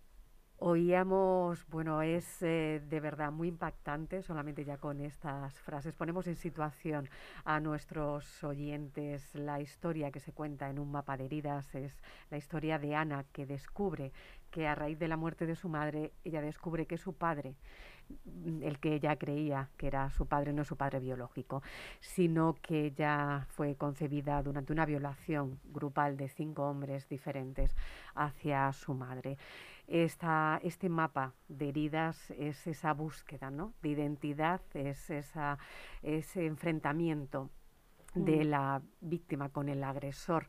Está libremente inspirada en el triste, bueno, por decir, ¿no? algún adjetivo, incidente de la manada y esa cobertura mediática que iba, aunque transciende ese incidente y va más allá, porque es eh, ese hurgar en la herida, esa construcción de la víctima, de lo que es una agresión. Cuéntanos un poco qué es este mapa de heridas, Ana. Mm, vale, pues sí, efectivamente lo has, lo has explicado muy bien. Eh, bueno, esto es un, un viaje, un viaje de, una persona, que es bueno, el personaje que interpreto, que es Ana, que como, como bien dices es el fruto de una, de una violación.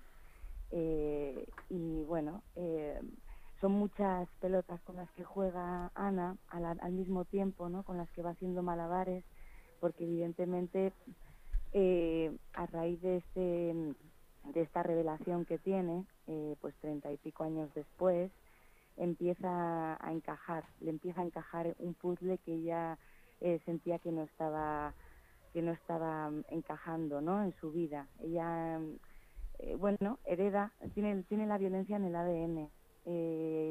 trabajamos mucho con, bueno, con la idea de, de, lo que supone, de la huella que tiene el linaje en nosotros y en nosotras y en nosotros, ¿no?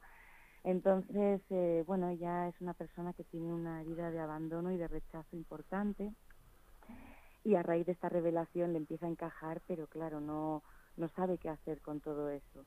Entonces, bueno, esta obra a través de, de Ana, que es un personaje para mí vehicular, es un personaje protagonista, pero que sirve de vehículo, ¿no?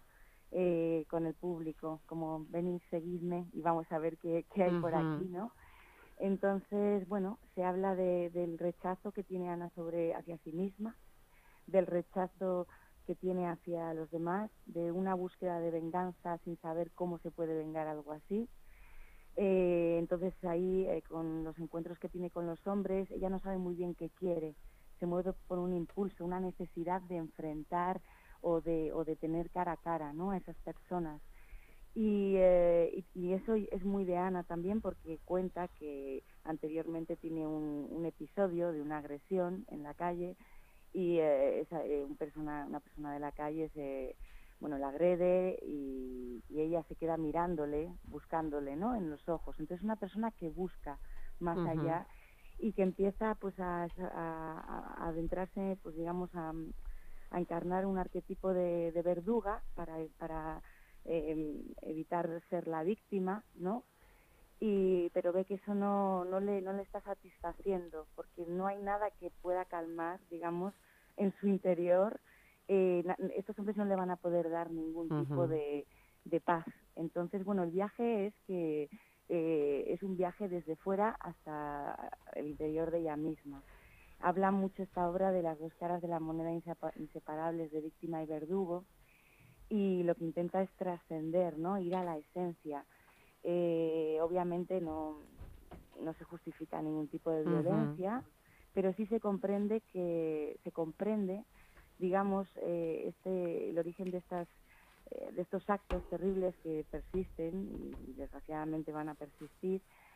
pues que el origen no a veces solo lo vemos en individualidades, ¿no? En nombres concretos, en este caso como hablabas de la manada, y para mí esto ha sido un viaje de, de bueno, de hacerse preguntas sobre el sistema, el sistema eh, heteropatriarcal y los hijos y determinados, determinados hijos muy sanos de este sistema heteropatriarcal eh, que, que, bueno, que, que están muy heridos y hacen mucho daño, efectivamente, ¿no? Eh, como es el caso de estos hombres. Cristina, además es que hay un tema muy, vamos a decirlo, el planteamiento es muy inquietante, vamos a decir, mm. la obra y el creador de la compañía, la Madre del Cordero, que lleva esta obra a escena, Sergio Martínez Vila, sois dos intérpretes, es Cristina de Anta, con la que tenemos el gusto de hablar, y Oscar Oliver. Él además el texto pretende incomodar, ¿no? Incomodar y sacudir un poco las cabezas de, los espectadores, porque esos límites, como tú hablabas, ¿no? De, la víctima que busca ser verdugo, esos límites se quieren romper un poco. Y muchas Mm. veces, eh, bueno, nosotros oíamos a, a- a la, a la actora Oscar Oliver decir, bueno, incluso a lo mejor busco que empaticen conmigo, ¿no? El espectador. Mm. Es, eh, claro, de repente saber que alguien ha hecho algo, pero Mm. estás viendo una persona ahí con la que a lo mejor tú en otras cosas, si no supieras lo que había hecho, empatizarías. Eh, claro, claro, efectivamente, sí. Es, eh, bueno, es eh, hacerse preguntas sobre si el violador es una definición integral de una persona o, o una consecuencia de, de una de una herida eh, que hay que abarcar, ¿no? Eh, para, para romper una espiral de violencia que desgraciadamente pues eh, sufrimos, se sufren Sí. muchas mujeres, ¿no? Y, y bueno, y a todos los niveles, todo. eh, sufrim- podemos decir que sufrimos todas, aunque no sea una violación concretamente literal, pero bueno, todas. eh, hubo esta corriente del Me Too y creo que nadie le sorprende, ¿no? Eh, hay muchas vivencias compartidas desde el género femenino, ¿no? En este caso. Entonces, bueno, pues eh, sí, empatizar, sobre todo ver eh, Ana, Ana se identifica en algunos momentos. Eh, Ana, la obra a través de Ana creo que abre la posibilidad de decir, bueno, es- nos hacemos espejo a veces, ¿no? Ella se, se va encontrando a sí misma a través de, de hacerse espejo con, con los hombres, ¿no? Con los que con los que se va se va encontrando que cualquiera de ellos aparte puede ser su padre, con lo cual trabajamos también con una posibilidad de Claro. pertenencia eh, a eso. Eso creo que es de alguna manera lo que le permite a mi personaje eh, poder llegar eh, a, a alguna identificación con alguno de ellos. Eh, Ana está confundida, eh, le van dando pistas, entonces, bueno, se puede empatizar, eh, claro, es delicado. Obviamente, eh, bueno, es que da mucho miedo decir cómo puedo empatizar con, con una persona que puede llegar a hacer eso. Yo misma diría, bueno, si me lo hicieran a mí o le hicieran a mí, bueno, una respuesta inmediata mía es, es de verduga total, ¿no? De, eh, a priori, obviamente. Pero, pero me parece una oportunidad, yo cuando leí la obra que está muy bien escrita, eh, me pareció que no que no, no está no está justificando violencia, pero sí está abriendo los límites del debate sin miedo a... Es una obra claramente feminista, pero se abren debates eh, sin miedo a, a lo que puede ser políticamente correcto o, susceptible de que haya personas que piensen que no lo es o que es simplemente la violencia existe. Eh, entonces vamos a ponerla sobre la mesa y vamos a hacernos preguntas antes de sentenciar y juzgar para ver si podemos llegar un poquito más allá, ¿no? Esa es un poco la, la idea, o por lo menos lo que, lo que a mí me motiva eh, muchísimo de este trabajo. Sí se puede empatizar con... eh, las verdugas han sido víctimas. eh. Sí se puede empatizar, pienso. eh, no con el acto violento, pero sí con la persona, porque detrás de eso hay una esencia que quiero pensar que se puede salvar o se puede sanar. Buenos días, Cristina. Buenas tardes. Eh, hay una palabra que tiene una vigencia a día de hoy tremenda, que es la del negacionismo. Eh, la vinculamos a la crisis sanitaria, la vinculamos al COVID, pero la realidad es que empieza a haber un movimiento negacionista también respecto a lo que es la, explotación laboral, a las diferencias sociales, y en este caso también hay un movimiento negacionista respecto a la sumisión histórica de, de la mujer y a la violencia sexual ejercida contra las mujeres dentro de, esa, de ese combate contra el negacionismo, qué importante establecer un discurso de, de combate, ¿no? O, un discurso que pueda romper un poquito que pueda luchar contra esa tendencia, ¿no? Sí, sí, sí que creo que totalmente, totalmente de acuerdo y bueno, Ana es una persona completamente rota, eh, rota y obviamente eh, la, la obra sugiere todo el daño que, que tiene ella a raíz del daño que sufrió su madre. Entonces, bueno, ha sido criada obviamente eh, por una madre con un dolor eh, enorme, víctima completamente, y ella eh, quiere otras cosas, pero sigue reproduciendo dinámicas dañinas, interrelacionales hablo, ¿no? Eh, con hombres.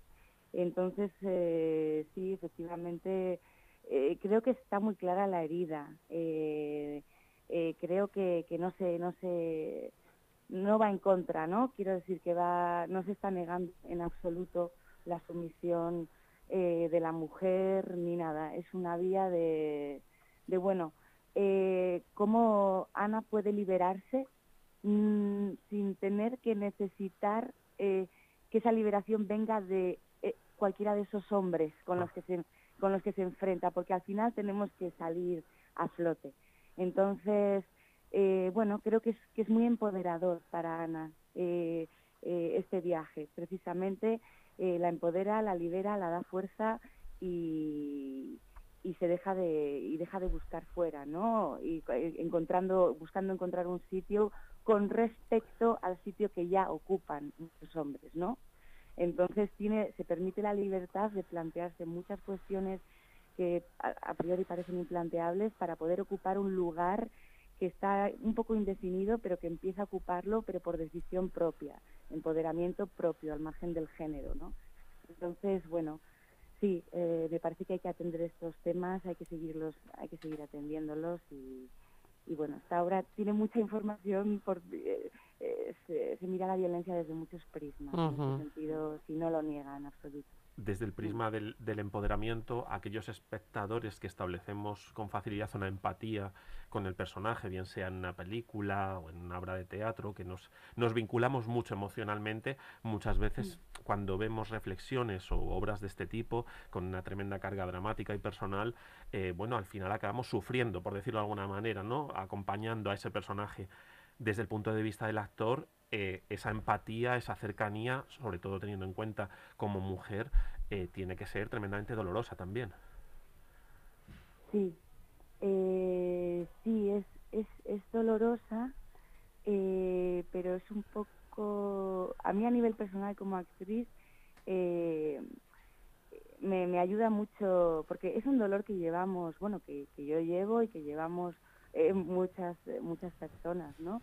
Entonces, eh, sí, es una claro que empatizo con Ana, con el dolor, pero sobre todo con respecto a Ana, eh, empatizo con eh, el dolor es de, de la no pertenencia, eh, de el poder, ella puede poner a muchos abusos que ha sufrido, sin ella saber que eran abusos, eh, empieza a poder nombrarlos como tal, porque empieza a poder eh, descifrar eh, por qué vías van sus deseos sexuales, eh, por qué eh, porque el deseo es cultural, entonces es cuál es la cultura de su deseo, eh, por qué eh, por qué se conforma con determinadas cosas, eh, entonces empieza a poder identificar que lo de lo que sufre ella también es abuso por parte de, de hombres y, y por, y por- por parte de ella misma, ¿no? Al permitirlo. Entonces, eh, hablo de Ana, ¿eh? Porque Sí. obviamente su madre no lo permitió porque sufrió una violación. Ana concretamente no la no sufre una violación eh, en estos términos, pero sí muchos abusos.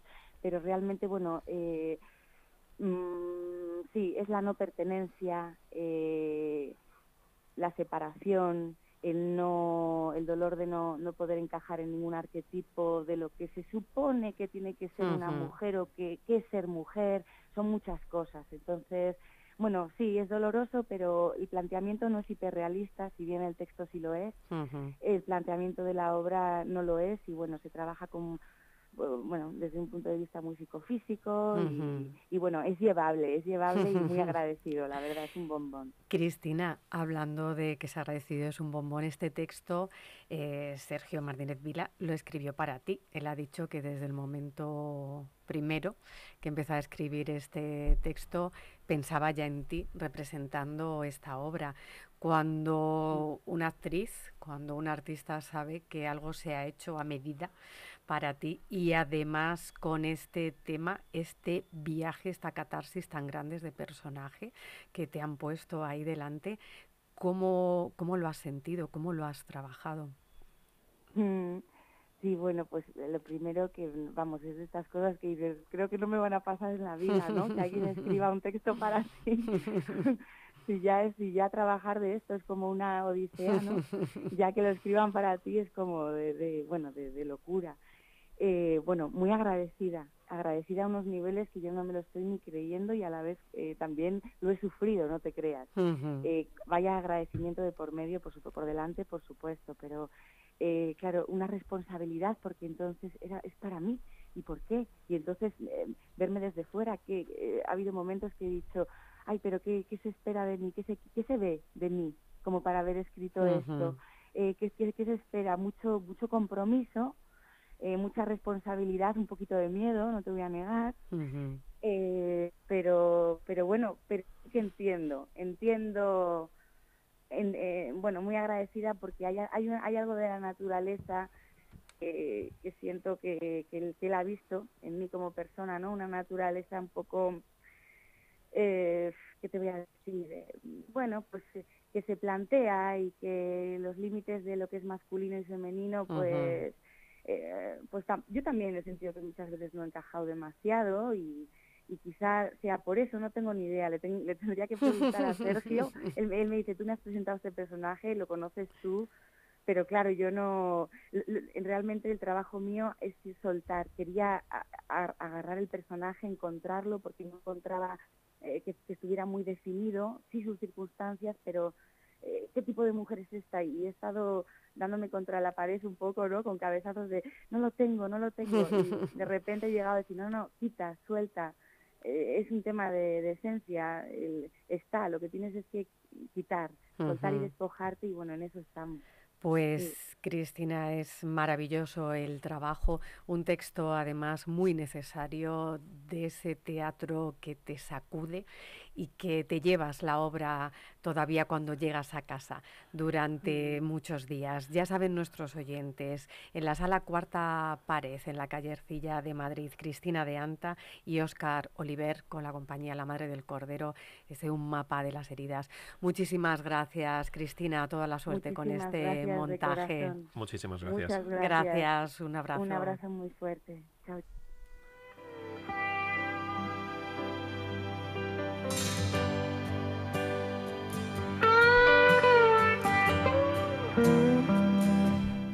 Y sí, hasta aquí un viernes más, sesión continua. Ya saben, obras como esta, de la que hablábamos con la actriz Cristina de Anda, es necesario, como diría Antonino Nieto y como ha dicho al principio del programa, para que estas conciencias se sacudan y no vayamos como autómatas por la vida, que esos ya llegarán.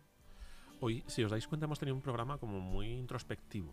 Ha sido muy introspectivo, pero muy, muy bonito. Que debo decirte, Sonia, que que un, un, programa como el de hoy nos acompañe tu voz, sea tu voz la que nos la que nos lleve, la que nos acune, es un verdadero privilegio y es una maravilla. Y bueno, pues desear a todos nuestros oyentes que pasen un feliz fin de semana. Es que el señor Acero se ha puesto muy contento porque Can Yaman uh, ya le han dicho a Álvaro que tiene novia y entonces está aquí lanzándonos piropos a todos, ¿verdad, Chus? Ha venido arriba. No, Ahí. Es, que creo... tiene un brillo especial en los ojos. bueno, eh, eh, eso me ha ayudado, la verdad es que me ha quitado un peso de encima, debo, debo deciros, debo confesaros. Pero bueno, también creo que en esta vida hay que ser agradecidos ¿no? a las personas que nos rodean y que nos hacen todo más fácil y que nos acompañan en, nuestras ilusiones, en nuestros proyectos, como es el caso de Fernando o vuestro caso. Me parece que de vez en cuando un reconocimiento, y más si es público, es, es muy merecido. O como es el caso de tu profesor de latín, que desde aquí sí, te está oyendo que sepa que en realidad era porque algo le ha quedado. Sí, mucho, mucho. Yo le tengo muchísimo cariño, le recuerdo muchísimo cariño y aprendí poco latín, pero mucho de la vida con él. Sí, sí, sí. De hecho, uno de los sitios que más te gusta frecuentar, eh, Miguel, es la latina. Eh, correcto. Gracias, ¿eh? Pues ya saben, hasta aquí un viernes más. A nosotros lo que nos gusta es frecuentarle a ustedes, aunque sea aquí, a través de las ondas. Y se despide quien les habla, Sonia Villarroel. Miguel Ángel Acero. Con esa voz también tan bonita y tan varonil. Chus Monroy. Muy buenas tardes, amigos míos. Ya saben, el viernes que viene, más sesión continua. Sean felices hasta entonces.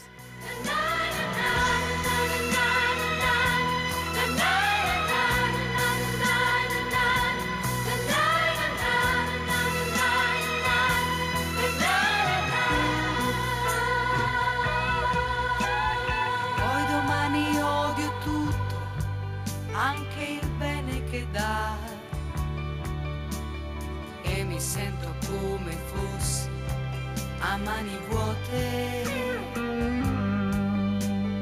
E vi giuro che nessuno può capire com'è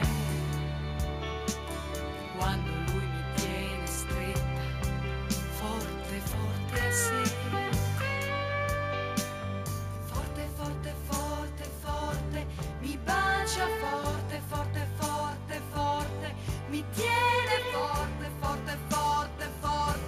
ti prego.